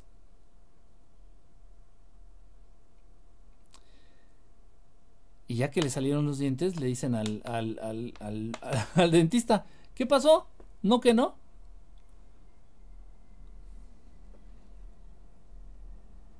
Y, fue rápido, en un periodo de tres meses. En un periodo de tres, cuatro meses, le volvieron a salir los dientes al, chamaco. Y eran dientes definitivos. ¿Por qué pasa eso? ¿Por qué, ¿Por qué pasan esos milagros? E, esos supuestos milagros, ¿por qué ocurren? ¿Por qué pasan? Pues es fácil, porque hay fe, porque existe la creencia real, la creencia fuerte de que es posible. Y por eso se dan ese tipo de milagros. La mente, en este caso la mente de la niñita que perdió los dos dedos en la, en la máquina esta de la carpintería, la mente de la niña estaba enfocada en decir, y ella se veía los deditos y dice, mira mamá, mira, me creció, ¿cómo es posible que vuelvan a...? O sea, yo lo estoy preguntando desde la perspectiva en la que todos nos han educado. decir, pues ni que fueras lagartija para que te arranquen una pierna y te vuelva a salir. Pues ¿por qué no? Y le vuelve a salir con la articulación, la falange, con, con todo, con la uña. Con la uña. Sí, pero si en un momento esto se formó, en un momento, en el momento que haya sido en el vientre materno, como sea, en un momento esto se formó, ¿por qué no se puede volver a formar otra vez? O sea, es la pregunta, ¿por qué no? ¿Por qué no se puede volver a formar otra vez? Porque le dice, lo dice la ciencia médica, son unos pendejos. Honestamente, son unos pendejos, ni siquiera pueden, no saben cómo atacar un virus. a la fecha, en este gran mundo super avanzado y tecnológico, no tienen ni puta idea de cómo atacar un virus, son unos pendejos. Entonces, porque lo dice la ciencia, no mames. O sea, dame un argumento más válido, ¿no? O sea, ¿por qué no se puede volver a formar? Y a la niña le vino valiendo verga. Y a sus papás también, afortunadamente. Si, los, si uno de los papás se hubiera puesto en la. Si hubiera, se hubiera montado en la, en la postura de decir, no, es que eso es imposible, es que eso no se va a poder. O sea, me explico, aunque sea de manera interna, aunque no lo externe, aunque esté piense y piense, no, eso no va a poder, ¿cómo le va a volver a salir el dedo? Que no mame, se va a desilusionar mi hija, no mames, son pamadas, qué pendejada estás haciendo. Si hubiera, con que hubiera entrado la mínima posibilidad de duda en uno de los papás, eso hubiera valido madre, no se hubiera dado. Sin embargo, se dio. Y no salió en la tele. Y yo conozco esos dos casos, y tal vez conozco otro que se me está olvidando, y varios más. Pues, ¿Por qué no salen en la tele? ¿Por qué no se da a conocer esto? ¿Por qué estas posibilidades no se dan a conocer? Hay un caso muy famoso que es de los pocos que se ha documentado, no recuerdo, no recuerdo los datos específicos, búsquenle ahí en el internet. De un señor que perdió la cadera, el hueso de la cadera, y fue a un manantial que le dijeron, a un manantial, eh, donde el agua hacía milagros este, marianos. O sea, como que el agua estaba bendita o bendecida por la Virgen María. Y entonces el agua llevaba a cabo verdaderos milagros. Y uff, había, hay un montón, ¿no? Un montón de gente que, que de testigo, que puede atestiguar, no, si a mí me hizo el milagro de tal, a mí me hizo... El, Señor muy creyente, muy creyente de su religión. está bien, a final de cuentas, si te va a servir de algo, está perfecto. Entonces, como último recurso, ya después de visitar miles de doctores, ese caso es el único documentado, ¿eh? uno de los pocos documentados que existen. Y eso porque involucra a la religión. En estos que les estoy platicando, no, no tuvo nada que ver la religión, ¿eh? Ojo. Este lo documentan y lo hicieron medio famoso y salió en la tele porque habla ahí del milagro mariano y hasta llegó al Vaticano. Ojo. Por eso le dieron ese empuje. Total, entonces el señor va, toma del agua y a los pocos días se le empieza, esto es verdad, se le empieza a regenerar por completo el hueso de la cadera. Chingate esa. ¿Fue el agua? ¿O fue el cambio que el agua hizo en el pensamiento, en las ideas del Señor.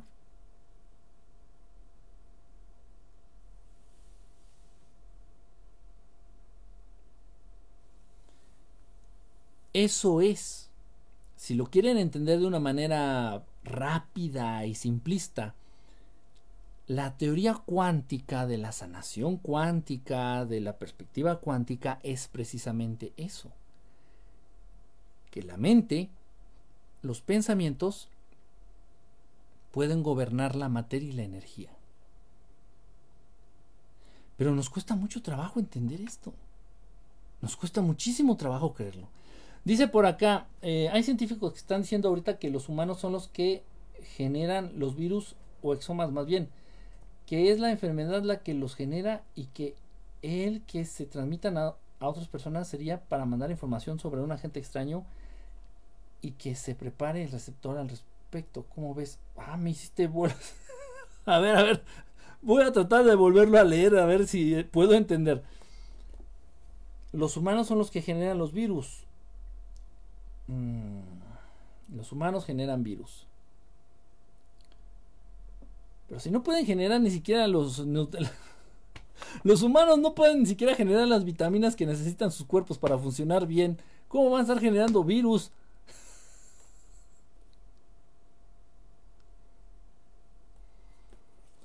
No, por ejemplo, la vitamina C, a fuerza la tenemos que obtener a través de los alimentos, porque no la genera el cuerpo humano. No, ¿cómo los humanos van a generar virus? No, eso no tiene nada, no, no, no, no tiene lógica, para nada. Puede ser que tú ya traigas un virus y lo andes repartiendo ¿eh? por todos lados, como la tifoidea o la viruela, ¿no? Puede ser que tú traigas el virus de la viruela ahí latente, ahí bien vivo y tú andes repartiendo la viruela, pero tú no generaste el virus, alguien te lo pegó, te llegó de afuera, o sea, de, manera externa. Los virus siempre están afuera de. Y ya es cuando uno los... Es, es el virus del herpes, el mismo de la viruela.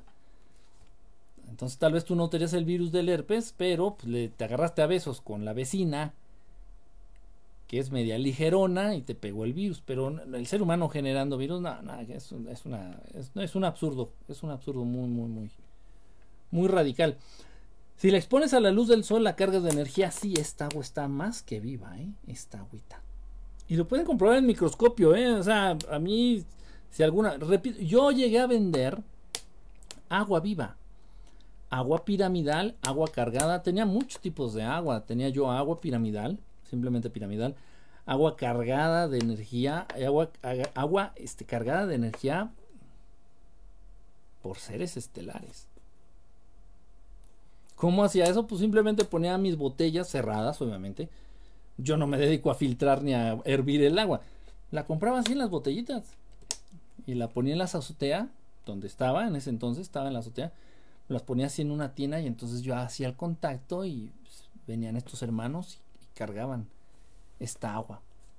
Una vez me dijo un, no sé qué era, eh, alguien que tenía que ver algo ahí con alguna situación de laboratorios en la UNAM. Y me dijo que era un charlatán y que era un, un, este, un estafador y que era un... Entonces yo lo invité, le digo, pues si quieres ven, te invito a que veas el proceso de cómo esta agua atraviesa un proceso donde cambia radicalmente su estructura molecular, donde cambia radicalmente sus propiedades del agua, te invito para que veas cómo es. Pues, tienes tanta duda, ¿no? No, no, no ofendas, simplemente di que tienes curiosidad y, te invito, no tengo ningún problema. Total que nunca aceptó, yo creo que le dio miedo ver la nave o ver cómo bajaba, aventaban un rayo al agua, Este güey de... Entonces yo creo que le dio miedo. Entonces lo que hizo, este, y esto después me enteré después, ¿eh? Eh me compró una de estas aguas a través de internet. Yo las vendí a través de internet, a través de Mercado Libre. Eh, compró una de estas aguas y la llevó a analizar ahí al, laboratorio ahí de, Ciudad Universitaria de, la UNAM. Y ya no me dijo nada porque efectivamente pudo ver que la estructura molecular de esa agua era completamente distinta a la de un agua que te venden en la, en la tienda o en la farmacia. ¿no? Entonces sí vio cosas radicalmente diferentes en, en, la, en las moléculas del agua que, yo estaba vendiendo. Y ya no dijo nada. Incluso me bloqueó, ya desapareció, ya no me volvió a decir nada. Oh, yo lo invité, dije, pues te invito. Le digo, no, es igual las aguas piramidales, pues igual yo las ponía este, en sus pirámides, hice sus pirámides, las ponía ahí, les ponía sonidos también al agua, al agua piramidal le ponía yo sonidos, música a cierta frecuencia y tocaba los cuencos. Esto lo hacía dos días, ya que el agua ya estaba cargada, ya la ponía yo, la envolvía. Ahí sí no le tenía que ya dar la luz, porque la luz iba a modificar ya los cambios que llevaba el agua. Entonces las envolvía yo, cada botellita la envolvía en aislante, este como una espuma. Y vámonos, y las vendíamos. Pero era, era mucho, era mucho trabajo, ¿eh? Era, sí, o sea, sí me llevaba mucho tiempo preparar las aguas. Y no las daba tan caras. O sea, no, no que el negociazo de la vida, pues no. Pero, pues sí, sí se puede hacer. No le va a dar cáncer al agua por exponerla al sol. Los pensamientos también son energía. Los pensamientos son cosas. Energía. Los pensamientos son materia. Los pensamientos son cosas. Los pensamientos son energía. Esa es la teoría del, observador en física cuántica. Mm, sí, sí, sí, está el experimento de las dos rendijas. Por ahí, búsquenlo, busquen, muy interesante. Aunque no entiendan, ojo, de pronto uno, utiliza, por eso no me gusta utilizar esos términos. De pronto uno utiliza el término física y entonces uno dice, un uno lo relaciona. Puta madre, matemáticas, no, ya no entendí ni madres. Ay, no, no, qué difícil. No, no, no, no, simplemente son conceptos, son teorías, son experimentos que cualquiera puede entender. Entonces busquen el experimento de las dos rendijas. No sé cómo se llama. Rayo de electrones por las dos rendijas. Una cosa así. Búsquenlo. Y se van a sorprender. En serio, en serio. Es, precisamente esto es lo que les estoy diciendo.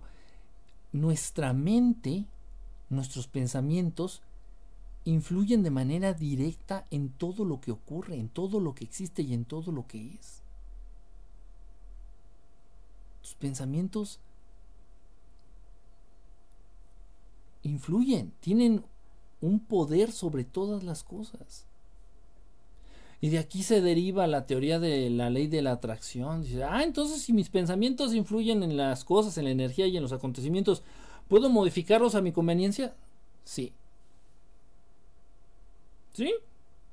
Ojo, ojo, primero ubícate, ve de piano, pianito. O sea, primero ve de lo micro a lo macro. O sea, Primero debes de ser capaz, por ejemplo, de controlarte,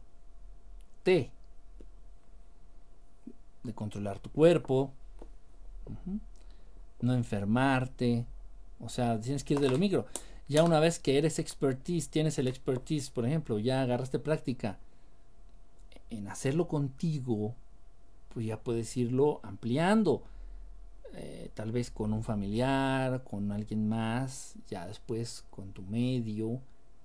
Ah. ¿Es difícil? No, requiere práctica, nada más es practicarlo. Pero ¿cómo vas a practicar algo y le vas a dedicar tiempo a algo, que de, algo de lo que ni siquiera estás seguro que exista o que sea real? Ahí está el punto.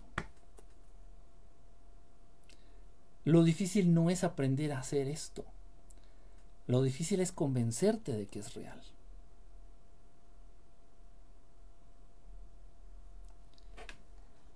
Ah, chinga, está en vivo hasta ahora. A huevo, Casper. Tuve tiempo ahorita y pues ni Pedro, dijo Pablo. Yo me eduqué bien hasta que entré a la escuela. Así nos pasó a muchos. Chécate la teoría de los exomas. Están tratando de refutar la existencia de los virus como agentes externos en el medio ambiente porque ni siquiera los que apoyan porque ni siquiera los que apoyan lo de los virus se ponen de acuerdo a, a que sean materia viva. No es que un virus es todo un caso, Gloria, ¿eh? Yo se los he dicho a ustedes. Las enfermedades no fueron creadas por Dios. Cuando se rompe la armonía entre el programa primigenio, entre el programa original, da lugar a cualquier enfermedad. ¿Cuál es el programa original? El de tu mente, precisamente el de tu mente.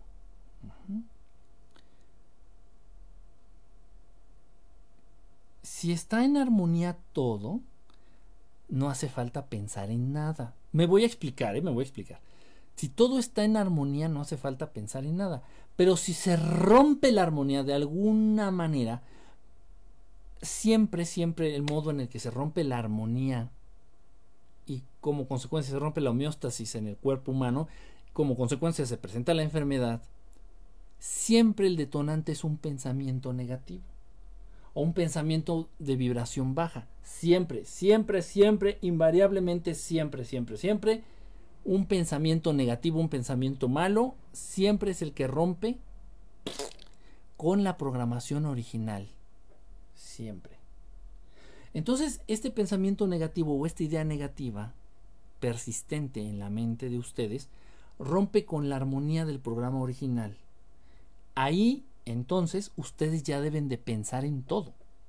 Si todo está en armonía, no tienes que pensar en nada. Pero si se rompe la armonía, tienes que pensar en todo. Entonces sí, dices, a ver, le voy a poner atención a lo que estoy comiendo, le voy a poner atención a lo que estoy respirando, le voy a poner atención a lo que estoy bebiendo, le voy a poner atención a cada uno de los sistemas de mi cuerpo. Y entonces tienes que hacer un ejercicio todos los días para concentrarte y decir y declarar y manipular todos los sistemas de tu cuerpo, el sistema respiratorio, el sistema digestivo, el sistema eh, circulatorio, el sistema nervioso, todos los sistemas, los 11 o 12 sistemas de tu cuerpo, tienes que enfocarte todos los días para decretarlos en buen estado. Si no lo haces, alguien más lo hará. Y no lo va a hacer bien. Y entonces se va a darme un pinche desmadre cabrón. Por eso el que está enfermo de la circulación no solamente está enfermo de la circulación. Dice, ah, no, es que se me sube la presión y aparte se me sube el azúcar y aparte me anda fallando el riñón y aparte me va a dar un derrame cerebral y aparte, un ching, una bola de ching. Y si está sano, está sano y ya. No tienes mayor pedo ni mayor complicación. Porque cuando todo está como originalmente debe de ser, no tienes que pensar en nada. Si me, me, explico. Cuando todo es como debe ser, en su programación original, no tienes que pensar en nada. Simplemente conservarlo. Pero cuando se rompe el programa original, tienes que pensar en todo. Y si algo se te olvida, ahí es en donde se ataca.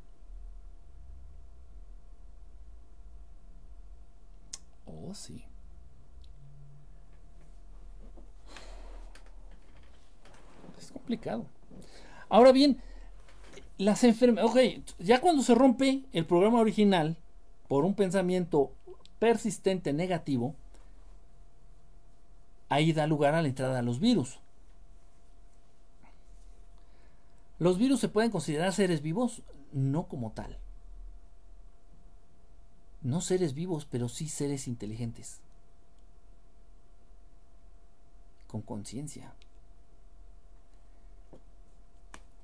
Y con el impulso de reproducirse. Son todo un tema, algo que no se puede ver ni entender dentro de la naturaleza común del planeta. Porque los virus no son oriundos de este planeta como tal. Porque los virus que nosotros conocemos, que desarrollan enfermedades, no fueron puestos por Dios Padre, tal vez fueron creados por Dios Padre, pero no fueron puestos en este planeta para que se enfrentaran a la raza humana. Ese es mi punto. Y está muy fácil de entender, eh, y se los he dicho, los cuentos de la Biblia son analogías de muchas veces de situaciones reales.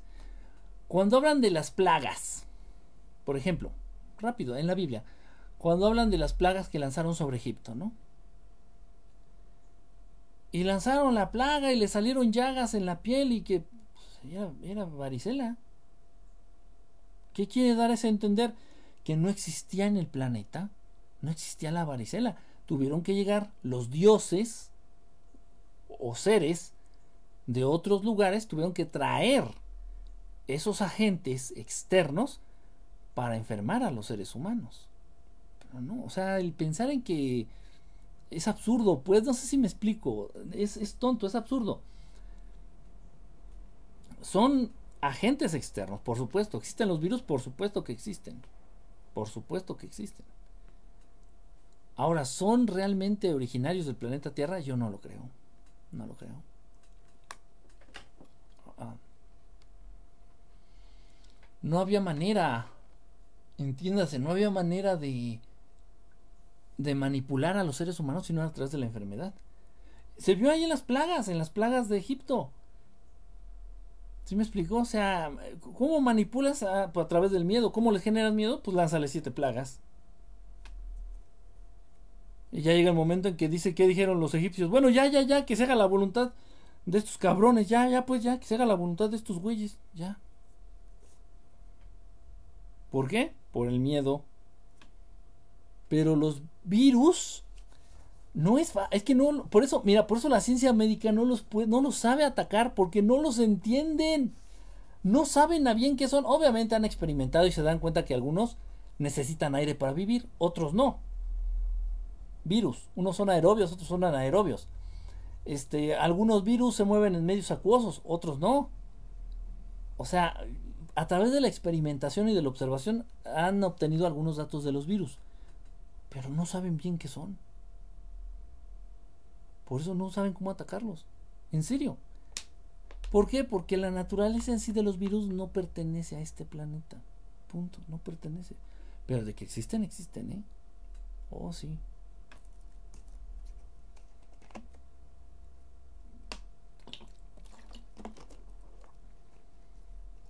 Muy interesante el experimento. Cuando se siente observado reacciona diferente. Exactamente, Iván. Ojo, estamos hablando, Iván, de un rayo de electrones. en, el experimento de las dos rendijas. Un rayo de electrones.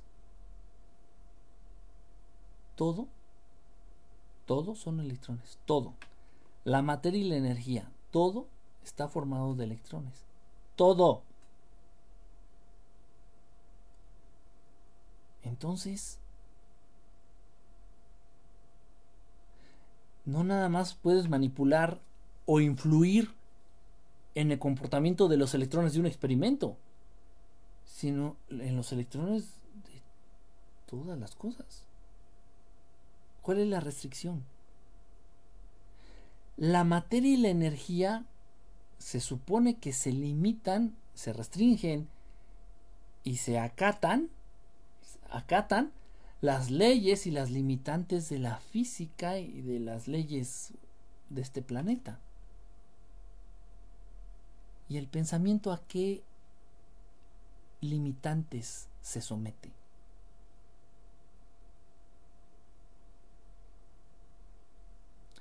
Por eso es tan importante el, adoctrinamiento, por eso es tan importante el miedo, por eso es tan importante las religiones, porque están tratando de controlar, están tratando de limitar, están tratando de jalarle la rienda a lo más poderoso, al pensamiento.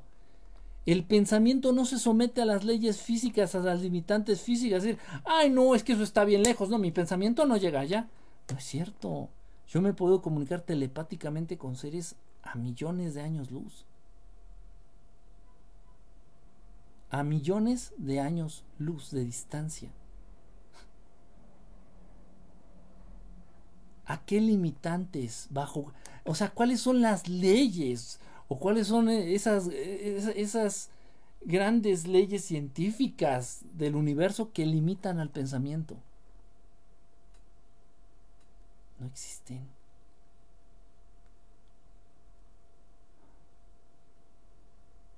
No existen.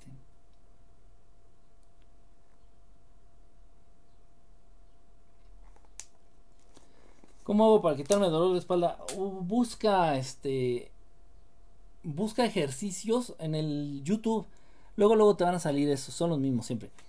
Busca ejercicios para aliviar la la ciática. Esos mismos ejercicios te van a ayudar para aliviar la tensión de la baja espalda. Ah, Dios Padre jamás va a crear algo que nos perjudique. Pues no. No. Sí, creó los virus, pero en otro medio, en otro planeta, en otro lugar, con otras funciones. Miren ustedes, nosotros tenemos un montón de bacterias, bacterias, bacterias en el intestino. Pero estas bacterias en el intestino nos hacen bien. Son las que fortalecen nuestro sistema inmune. Esas bacterias, muchas bacterias en la piel, pero todas estas bacterias nos hacen bien. Pero si tú esas bacterias se las pones a un conejo, lo matas. Le anda dando una pinche enfermedad rara y lo matas. ¿Sí me explicó? O sea, esos virus, para otras razas, para otras especies, para otros lugares, esos virus pues, deben de existir y tienen que existir porque tienen, cumplen una función. Pero aquí en este planeta, pues, no. Solamente enferman. Ahí está el punto. Dice, eh, las uvas, el trigo, el maíz, según no son de este planeta. Eh, sí, pero fíjense, el trigo, por ejemplo, que se usaba en los tiempos bíblicos, era muchísimo menos dañino, muchísimo menos venenoso que el trigo actual. Por ahí ustedes busquen un estudio en comparación de la cantidad de este ah, se me fue, se me fue. Eh, miren, a través de tantas modificaciones genéticas que le han hecho al trigo, el trigo actual contiene muchísimo gluten. El trigo actual es extremadamente difícil de digerir. El trigo actual ya no tiene ningún nutriente. O sea, que en la actualidad es mejor no comer trigo. Es mejor no comer nada que comer trigo. En serio, a ese nivel. A ese nivel. Por eso nos obligan a ir al colegio. Ahí empieza con todo. Sí, el, adoctrinamiento, precisamente. Repito, cuando el ser humano se dé cuenta que el verdadero, lo más poderoso está en el pensamiento, en su mente, en sus ideas, se va a dejar de preocupar por la dieta, se va a dejar de preocupar por, por todo, por, cosas que realmente no son tan importantes. La raíz de todas las enfermedades es tu mente. De todas. Y mucha gente dice, ay, no es que le dio cáncer porque fumaba. No, no le dio cáncer porque fumaba. Le dio cáncer porque algo en su mente estaba apuntando hacia eso. Ah, no, es que el señor de al lado, uy, no, ese señor lleva 100 años fumando y nunca le ha dado nada, pues que en la mente de ese señor no está eso. No está ese vector, no está esa dirección, no está esa instrucción, nada más.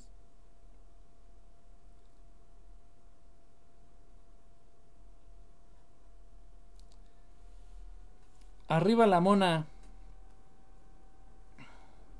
No le digas así a tu novia, qué grosero. Pero no me duele la baja espalda, es más arriba. ¿Qué sabes de la energía bril de la hablaba Madame Blavatsky? La energía que bril, así se escribí. ¿Qué sabes de la energía bril de la que hablaba Madame Blavatsky? Pues no, no sé. no sé, no me suena. No me suena. O lo escribiste mal, o, o, qué querías dar, de qué querías decir, Gabriel, ahí.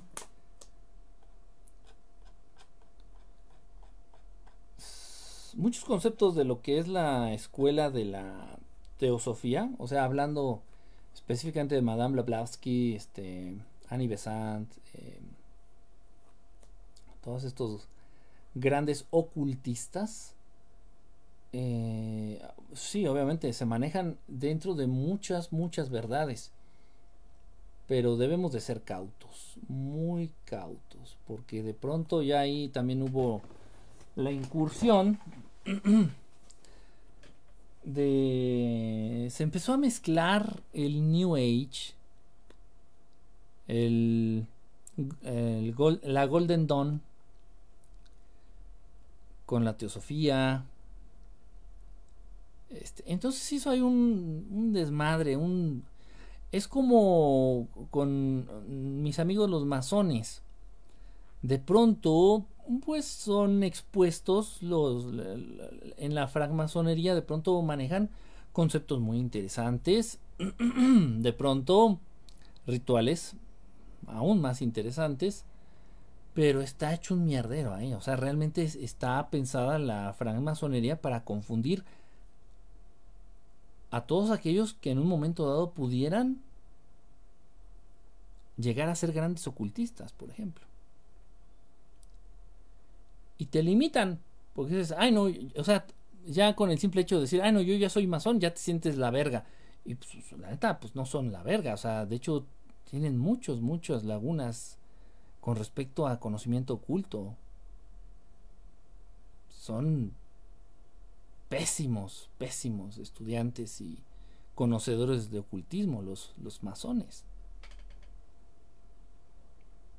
no tienen nada de idea, por ejemplo, nada, pero cero, cero si les hablas de, extraterrestres o de la, de la realidad ovni, de la, no tienen ni puta idea de, o sea, no, o sea, pues, sin embargo ellos ya son masones y ellos ya se sienten así la gran caca, pues sí me explico, eso también es un medio de control, un medio de control, quienes pertenecen a la masonía, pues todos aquellos que en un momento dado tuvieron la intención o la curiosidad o estas mentes, son mentes, este, curiosas. Quieren saber más, quieren conocer más y los controlan a través de estas logias o a través de estas sectas. Entonces, por ahí de pronto la teosofía empezó a caer en eso y ya después, repito, hubo ahí un, un matrimonio muy raro con el New Age y, y bueno, en fin, pero aún así manejan conceptos extremadamente interesantes, extremadamente interesantes muchos autores pertenecientes a la escuela original de la teosofía valen la pena. Valen la pena sus obras, muchas de sus teorías. Um, Brill, así escribe Brill. Pues no, no, no, no, no, no, no, no, me, no me lo ubico, fíjate. Y mira que me, eché toda la. Bueno, yo creo que casi toda, porque son un chingo de libros, ¿eh? Un chingo de libros. Tan solo en el de la obra de Isis sin velo. Puta madre. Estaba, me falta uno por leer, creo, y aquí lo tengo. Estaba me falta uno por leer y, ni siquiera lo ha abierto. Está el nuevecito el, el, libro, es el último. Son un montón, un montón, un montón, un montón. Y recién, recién acabo de leer uno que me regalaron, precisamente, de Blablavsky. Aquí se los muestro. Se los presumo, ahí si tienen oportunidad, cómprenlo.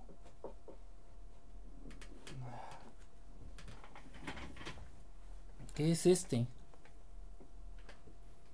Este recién me lo acaban de regalar.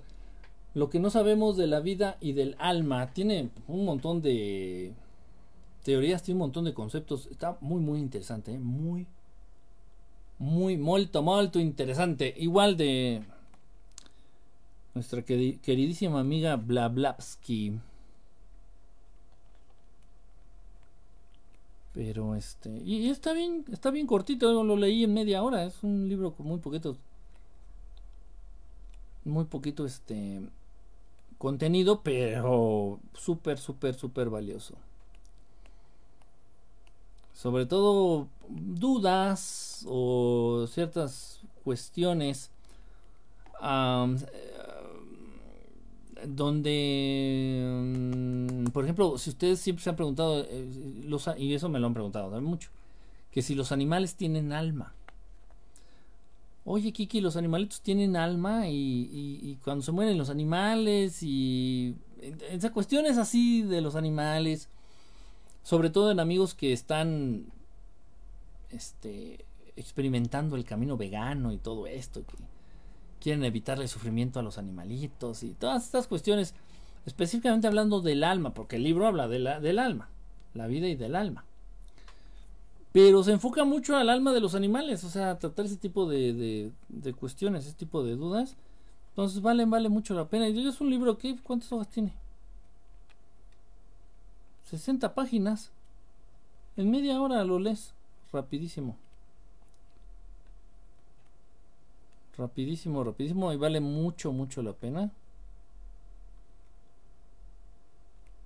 Este, este librito, la verdad. Estaba buscando ahí un fragmento que, que había subrayado, pero no lo encuentro. No lo encuentro. Ah, habla del suicidio. ¿Qué pasa con el alma cuando se presenta el suicidio? Por ejemplo. Está muy interesante. Está muy interesante. Y obviamente, pues esto fue editado bajo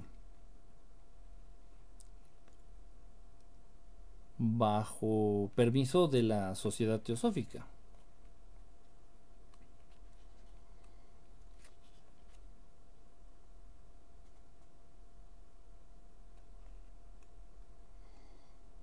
Pero sí, de todo, de todo hay que irnos con mucho cuidado. O sea, si lees artículos de ocultismo de la sociedad teosófica, igual hay que hacerlo con mucho cuidado.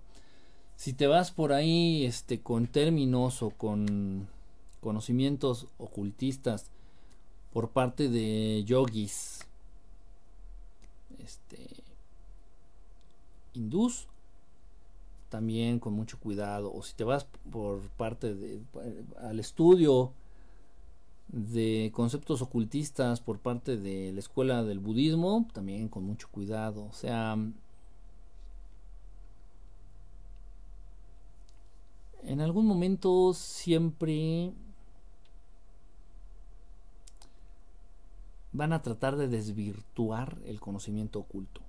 Dije oculto, no oscuro, ¿eh? oculto. O sea, son conocimientos muy valiosos que tratan de ocultarle a la mayoría de los seres humanos. No los deben de saber, porque no los deben de conocer, porque no, esto no, porque si los seres humanos tienen acceso libre a este conocimiento, pues van a dejar de ser manipulables. Van a ser más poderosos que los que están gobernando. van a empezar a comunicarse por telepatía, van a dejar de ver la televisión, van a dejar de ir al cine, van a dejar de usar celulares. Y no, no queremos, van a dejar de enfermarse y no queremos eso. Bueno, eso dicen los que gobiernan, ¿verdad? Entonces, por eso, siempre todas las escuelas, de pronto que se enfocan a estudiar este conocimiento oculto, este, pues siempre, siempre va a llegar un momento en donde van a tratar de desvirtuar, van a tratar de tergiversar la verdadera misión o el verdadero propósito del conocimiento oculto. Aquí tengo también otro libro muy muy bueno también, muy bueno de ocultismo oriental.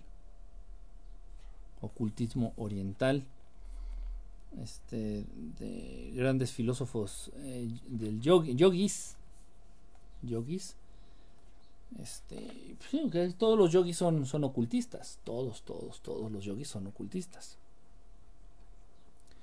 Es, o sea, es inevitable, o sea, tienes que involucrarte en el estudio, no puedes tú ayudar, no puedes tú entender, no puedes tú evolucionar, no puedes tú avanzar si tienes todas estas lagunas en la mente, tienes todas estas lagunas este, conceptuales. Entonces es necesario, y no es algo malo, simplemente te van a querer hacer entender que es algo malo y, va a llegar el momento en que lo van a vincular a, ciertas cuestiones oscuras, ya no ocultas, sino ciertas cuestiones oscuras o a ciertos rituales oscuros para desvirtuar el conocimiento oculto. Pero bueno, esas ya son otras situaciones.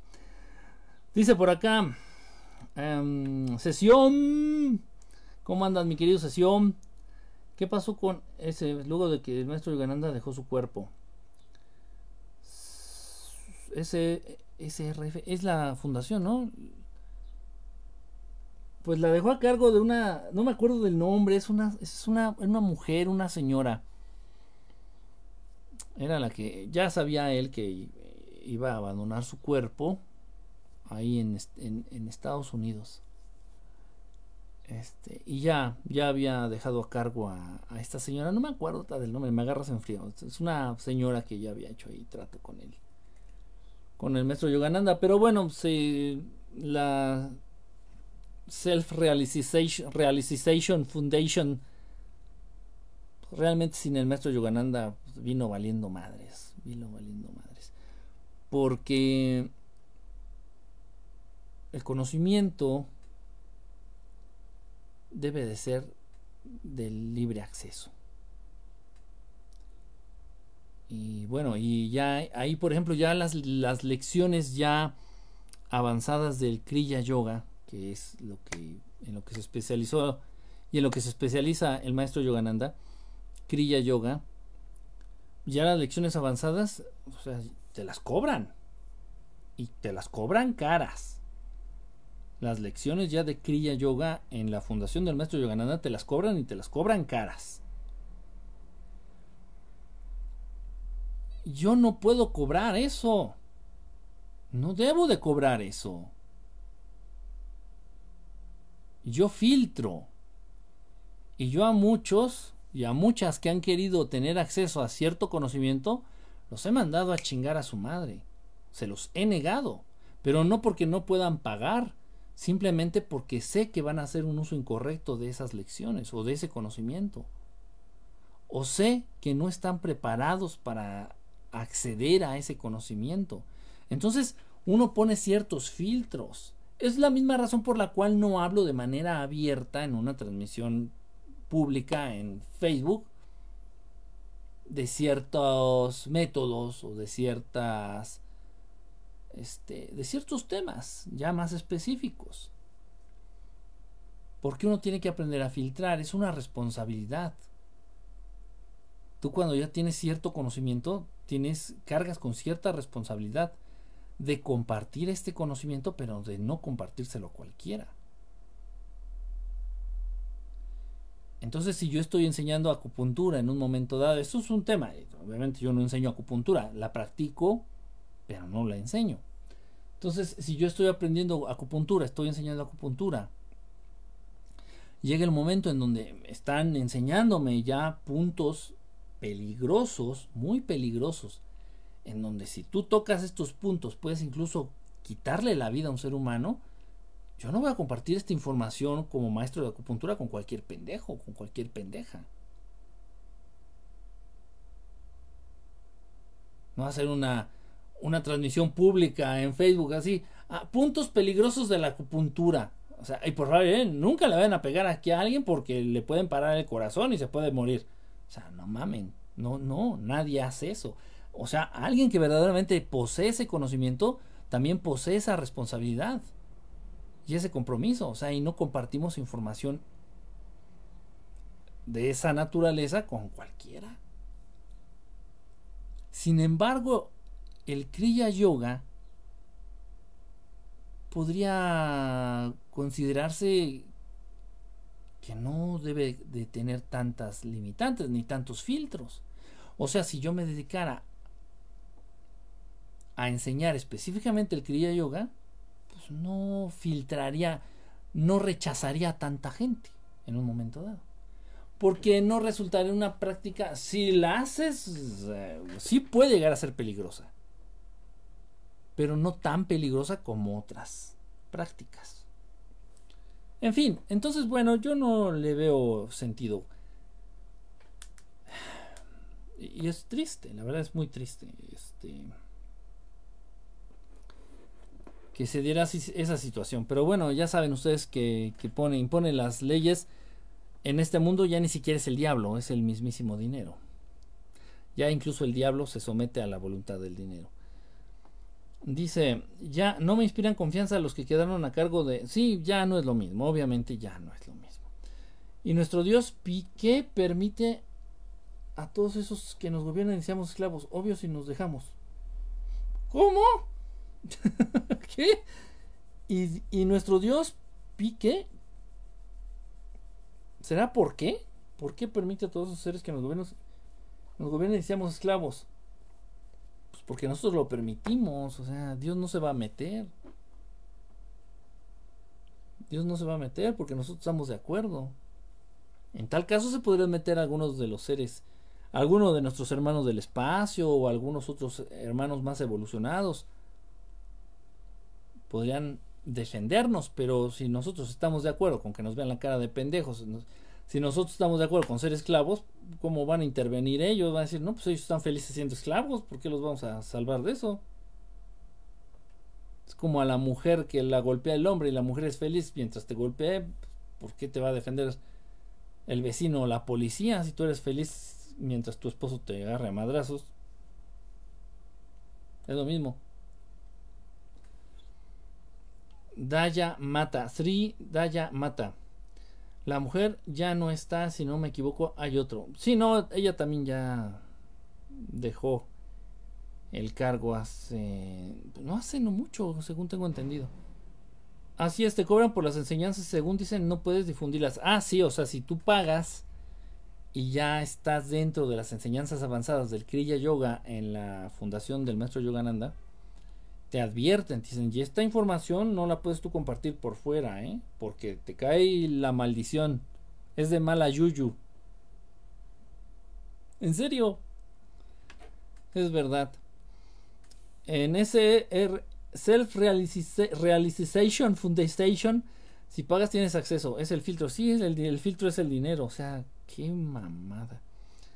¿Qué opinas del par biomagnético? Yo lo practiqué, yo lo estudié, lo usé mucho tiempo. Sí funciona. No es fácil, ¿eh? No es fácil usarlo adecuadamente, no es fácil, no es sencillo. Pero si lo usas bien, sí funciona. Tiene muy buenos resultados, muy, muy buenos resultados. Y tan solo, mira, no vayas lejos. Eh, bajo la... Fíjate, había gente que tenía de pronto mucho mucha migraña, por ejemplo. Yo hubo un tiempo en que utilicé los imanes, la magnetoterapia y la acupuntura al mismo tiempo. Entonces tenía mis... De hecho, por aquí tengo algunos de los imanes. Ah, mira, era de estos. De neodimio. Eran unos de estos, pero venían forrados así con su... Con su forrito este rojo y no sé qué. Pero son súper potentes estos. Estos imanes son súper, súper potentes. Déjame ver, ahorita voy a levantar algo. Mira. ¿Qué será? ¿Qué será? ¿Qué será?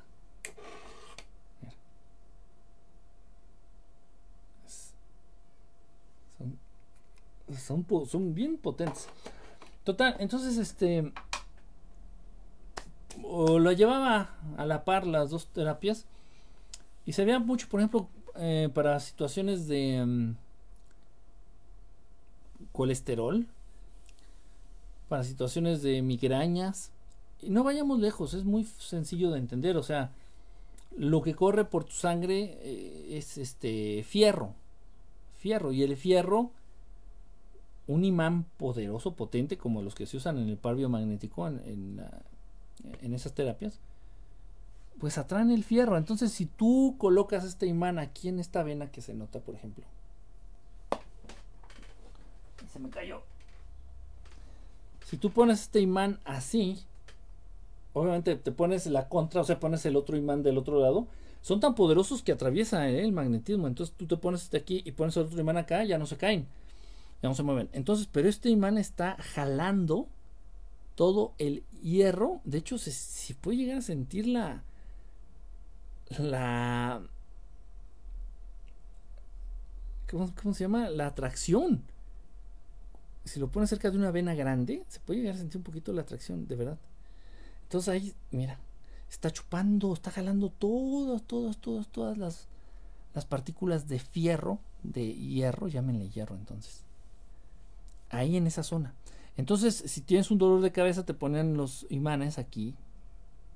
Se juntaba las partículas de fierro. Y de pronto esas mismas partículas que se juntaba una bolita de fierro por el fierro que está en tu sangre, tú puedes manipular esta bolita de fierro para dilatar las venas aquí de la cabeza o de la sien para que fluyera de una manera más óptima la sangre, por ejemplo. Y, o sea, o sea, en cuestiones prácticas, si bien, en serio, sí funciona muy, muy, muy bien. Obviamente requiere tiempo, obviamente la gente quiere este, resultados mágicos, obviamente la gente quiere... Es, es complicado, entonces... Y tardadas, son terapias muy tardadas, más tardadas que la acupuntura. Entonces llegó un momento en que pues decidí nada más enfocarme en la acupuntura y ya. Pero sí, sí sirve, sí, sí, sí sirve. ¿Has leído a Baba Muktananda? Me suena, yo creo que sí, sí, seguramente sí, sí debe tener algún libro. Seguro, no lo busco ahorita porque tengo un madre, pero sí, seguro, seguro sí. Lo he leído, mira que se pone en cada nombre. Se pone, aquí tengo uno a la mano, mira. Aquí tengo uno a la mano, fíjate, es Ramacharaka. Madre mía, Ramacharaka. Yogi Ramacharaka. Aquí tengo otro a la mano, mira.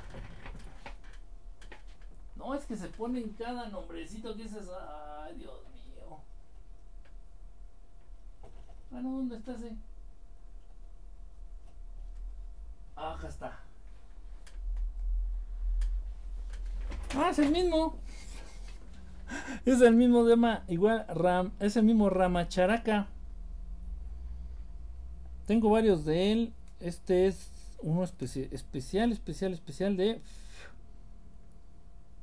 de la respiración, ejercicios de respiración profunda, ejercicios para contener el prana, o sea, la energía la energía a través de la respiración para contenerla, para acumularla, para darle un buen uso. Muy bueno este libro, un poquito difícil de conseguir. Se llama Ciencia Yogi de la Respiración. Se me costó bastante, bastante, ¿eh? bastante conseguir este este libro y de hecho ya tiene sus ayeres, ¿eh? Es del 74.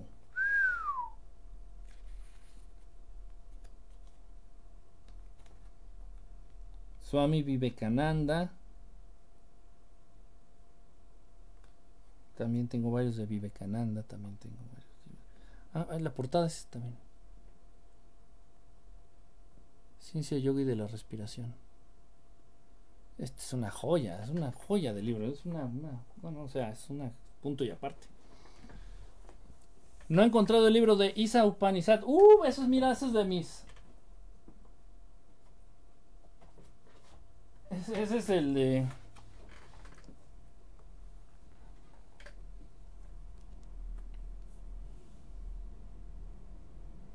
Isa Upanishad.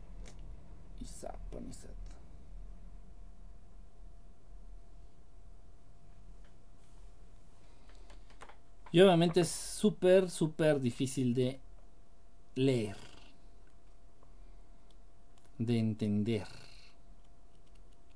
Y me va a decir, ¿por qué? Ah, nomás les pasa ahí el dato, miren ustedes.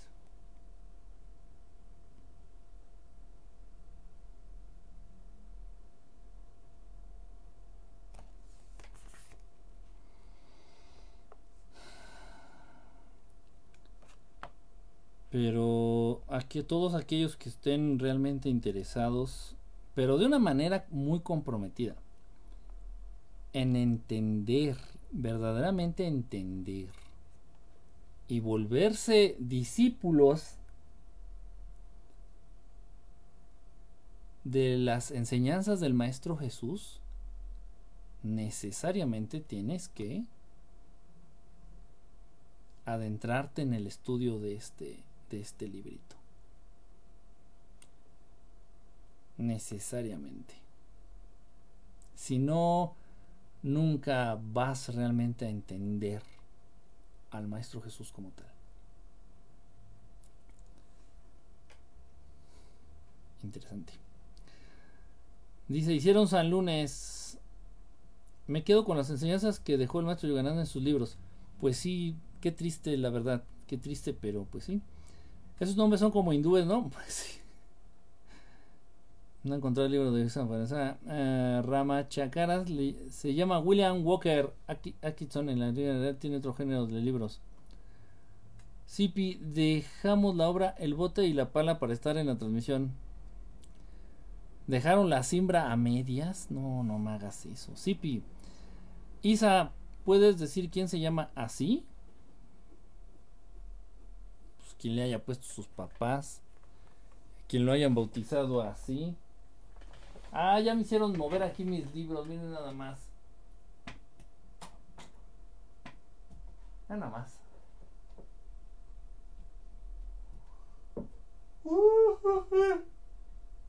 Ay, no. Ya es un relajo acá. Un desman. Híjole. No, es que sí tengo un montón. No, no, no, no, no. Y a veces, no me acuerdo de verdad, no me acuerdo del. A veces no me acuerdo del, del título, sí, pero a veces del autor, que se pone, eh, manejan estos nombres. Ya es este. A veces me confundo Yogananda, Vivekananda. ¿Cuál era el.? Pero bueno. En fin, ya me voy chicos y chicas, ya voy a tratar de pintar esa, esa puerta que estoy pintando. Entonces, este, bueno. Voy a tratar de hacer una transmisión el miércoles. O sea, voy a mantenerme al día con mis actividades. Obviamente esta semana, este, es Semana Santa, ¿no? Entonces tal vez el miércoles ya esté un poquito más desahogado de actividades. Si es así, pues nos vemos el miércoles con mi transmisión habitual de los miércoles, ¿sale? Les mando un abrazo, pórtense bien, compartan la transmisión, por favor, no se les olvide. Ahorita que están todavía aquí, compartan, compartan la transmisión a donde puedan. No me interesa en dónde o con quién, de verdad. Porque si Facebook ya nos está leyendo la cartilla, ya, ya tiene tiempo que nos dice que compartamos y que si no llegamos a cierto nivel mínimo de no de espectadores, sino de veces que compartan la transmisión, este nos va a empezar a como a castigar o como a no sé, una cosa así. Y van a empezar a limitar el tiempo. Entonces, por ejemplo, si no comparten la transmisión como Facebook quiere, ya no me van a dejar hacer transmisiones de dos horas. O sea, me va a limitar a nada más 40 minutos. E, ese es el punto. Entonces, van a empezar a llegar restricciones por parte de Facebook si las transmisiones no se comparten. O si no cumplimos los requisitos que pinche Facebook quiere. Entonces, ahí está el punto. Dice, ah, ¿qué opinas de los jueves y los viernes santos? Ah, pues eso lo vamos a platicar el viernes. El viernes santo, Janish. Pórtate bien, no te adelantes. Vamos a hablar precisamente de la Semana Santa, de cosas de la Semana Santa. Compartí en un grupo de frena, a ver si no me la raya. Lo compartí en, mi grupo cristiano. Ándale, días de mala vibra. Estos días, no, no, no, no. Acuérdense, todo, todo, todo radica en el pensamiento. Si tú crees que son días de mala suerte, te va a dar mala suerte. Los libros de Pablo Coelho tienen conocimientos de otro mundo. Ay, ay, ay. Te, te, daría una, te daría una patada si te tuviera enfrente, fíjate. Pablo Coelho. Mira, si a, duros, a duras penas, bueno, les voy, a, les voy a compartir el único libro, el único libro de Dipra Chopra. Dipra Chopra. Tiene muchos puntos que no comparto. Y también es medio lame huevos del sistema. Y en fin, en fin, en fin. Pero aún así debemos de reconocer. Al mismo tiempo que reconozco por ahí, leí alguna vez un libro de... ¿De quién era? Ah, chinga, ese me olvidó. No me acuerdo quién fue, si de George Bush o de uno, un expresidente de Estados Unidos. Leí un libro. Y, a pesar de ser un expresidente de Estados Unidos, y a pesar de eso tenía puntos que decías, bueno, están rescatables estas ideas. Bueno, así, bueno, les comparto el único libro que vale la pena, el único libro que vale la pena de Dipra Chopra, que se llama, déjenme recordar si no estoy equivocado, se llama precisamente del tema que estábamos hablando ahorita que se llama curación cuántica. Ah, déjenme buscarlo. No lo tengo, ¿eh? Lo leí, me lo prestaron, no, ah, como para comprarlo. Ah, déjenme buscarlo. Um, ah, chinga.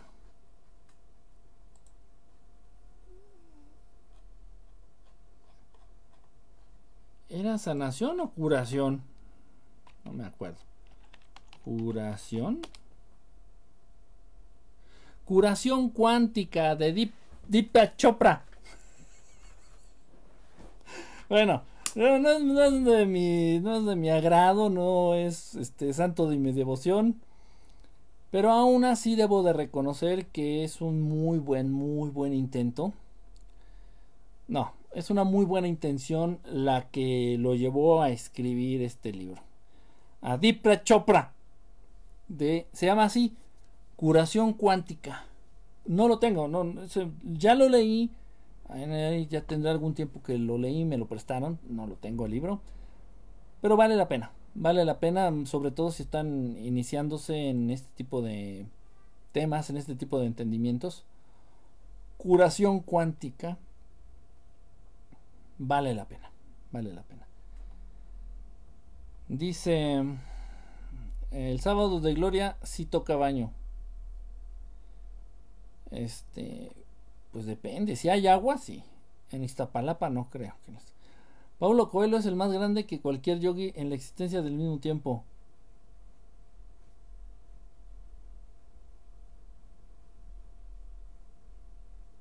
Este,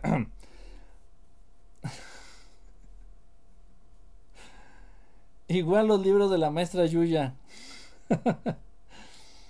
Hola y buenos días. Llegué tarde, bien tarde, Anita, ya nos estamos yendo. Tú dirás. Bueno, cuídense, estamos en contacto. Repito, el miércoles por aquí nos vemos. Segurito, segurito. si puedo mañana hacer una transmisión, pues nos la aventamos, ¿no? ¿Por qué no? Claro que yes. Bueno, pues pórtense bien, tomen mucha agua y Estamos en contacto. Un abrazo a todos ustedes. Pórtense bien. Bye, bye, bye, bye.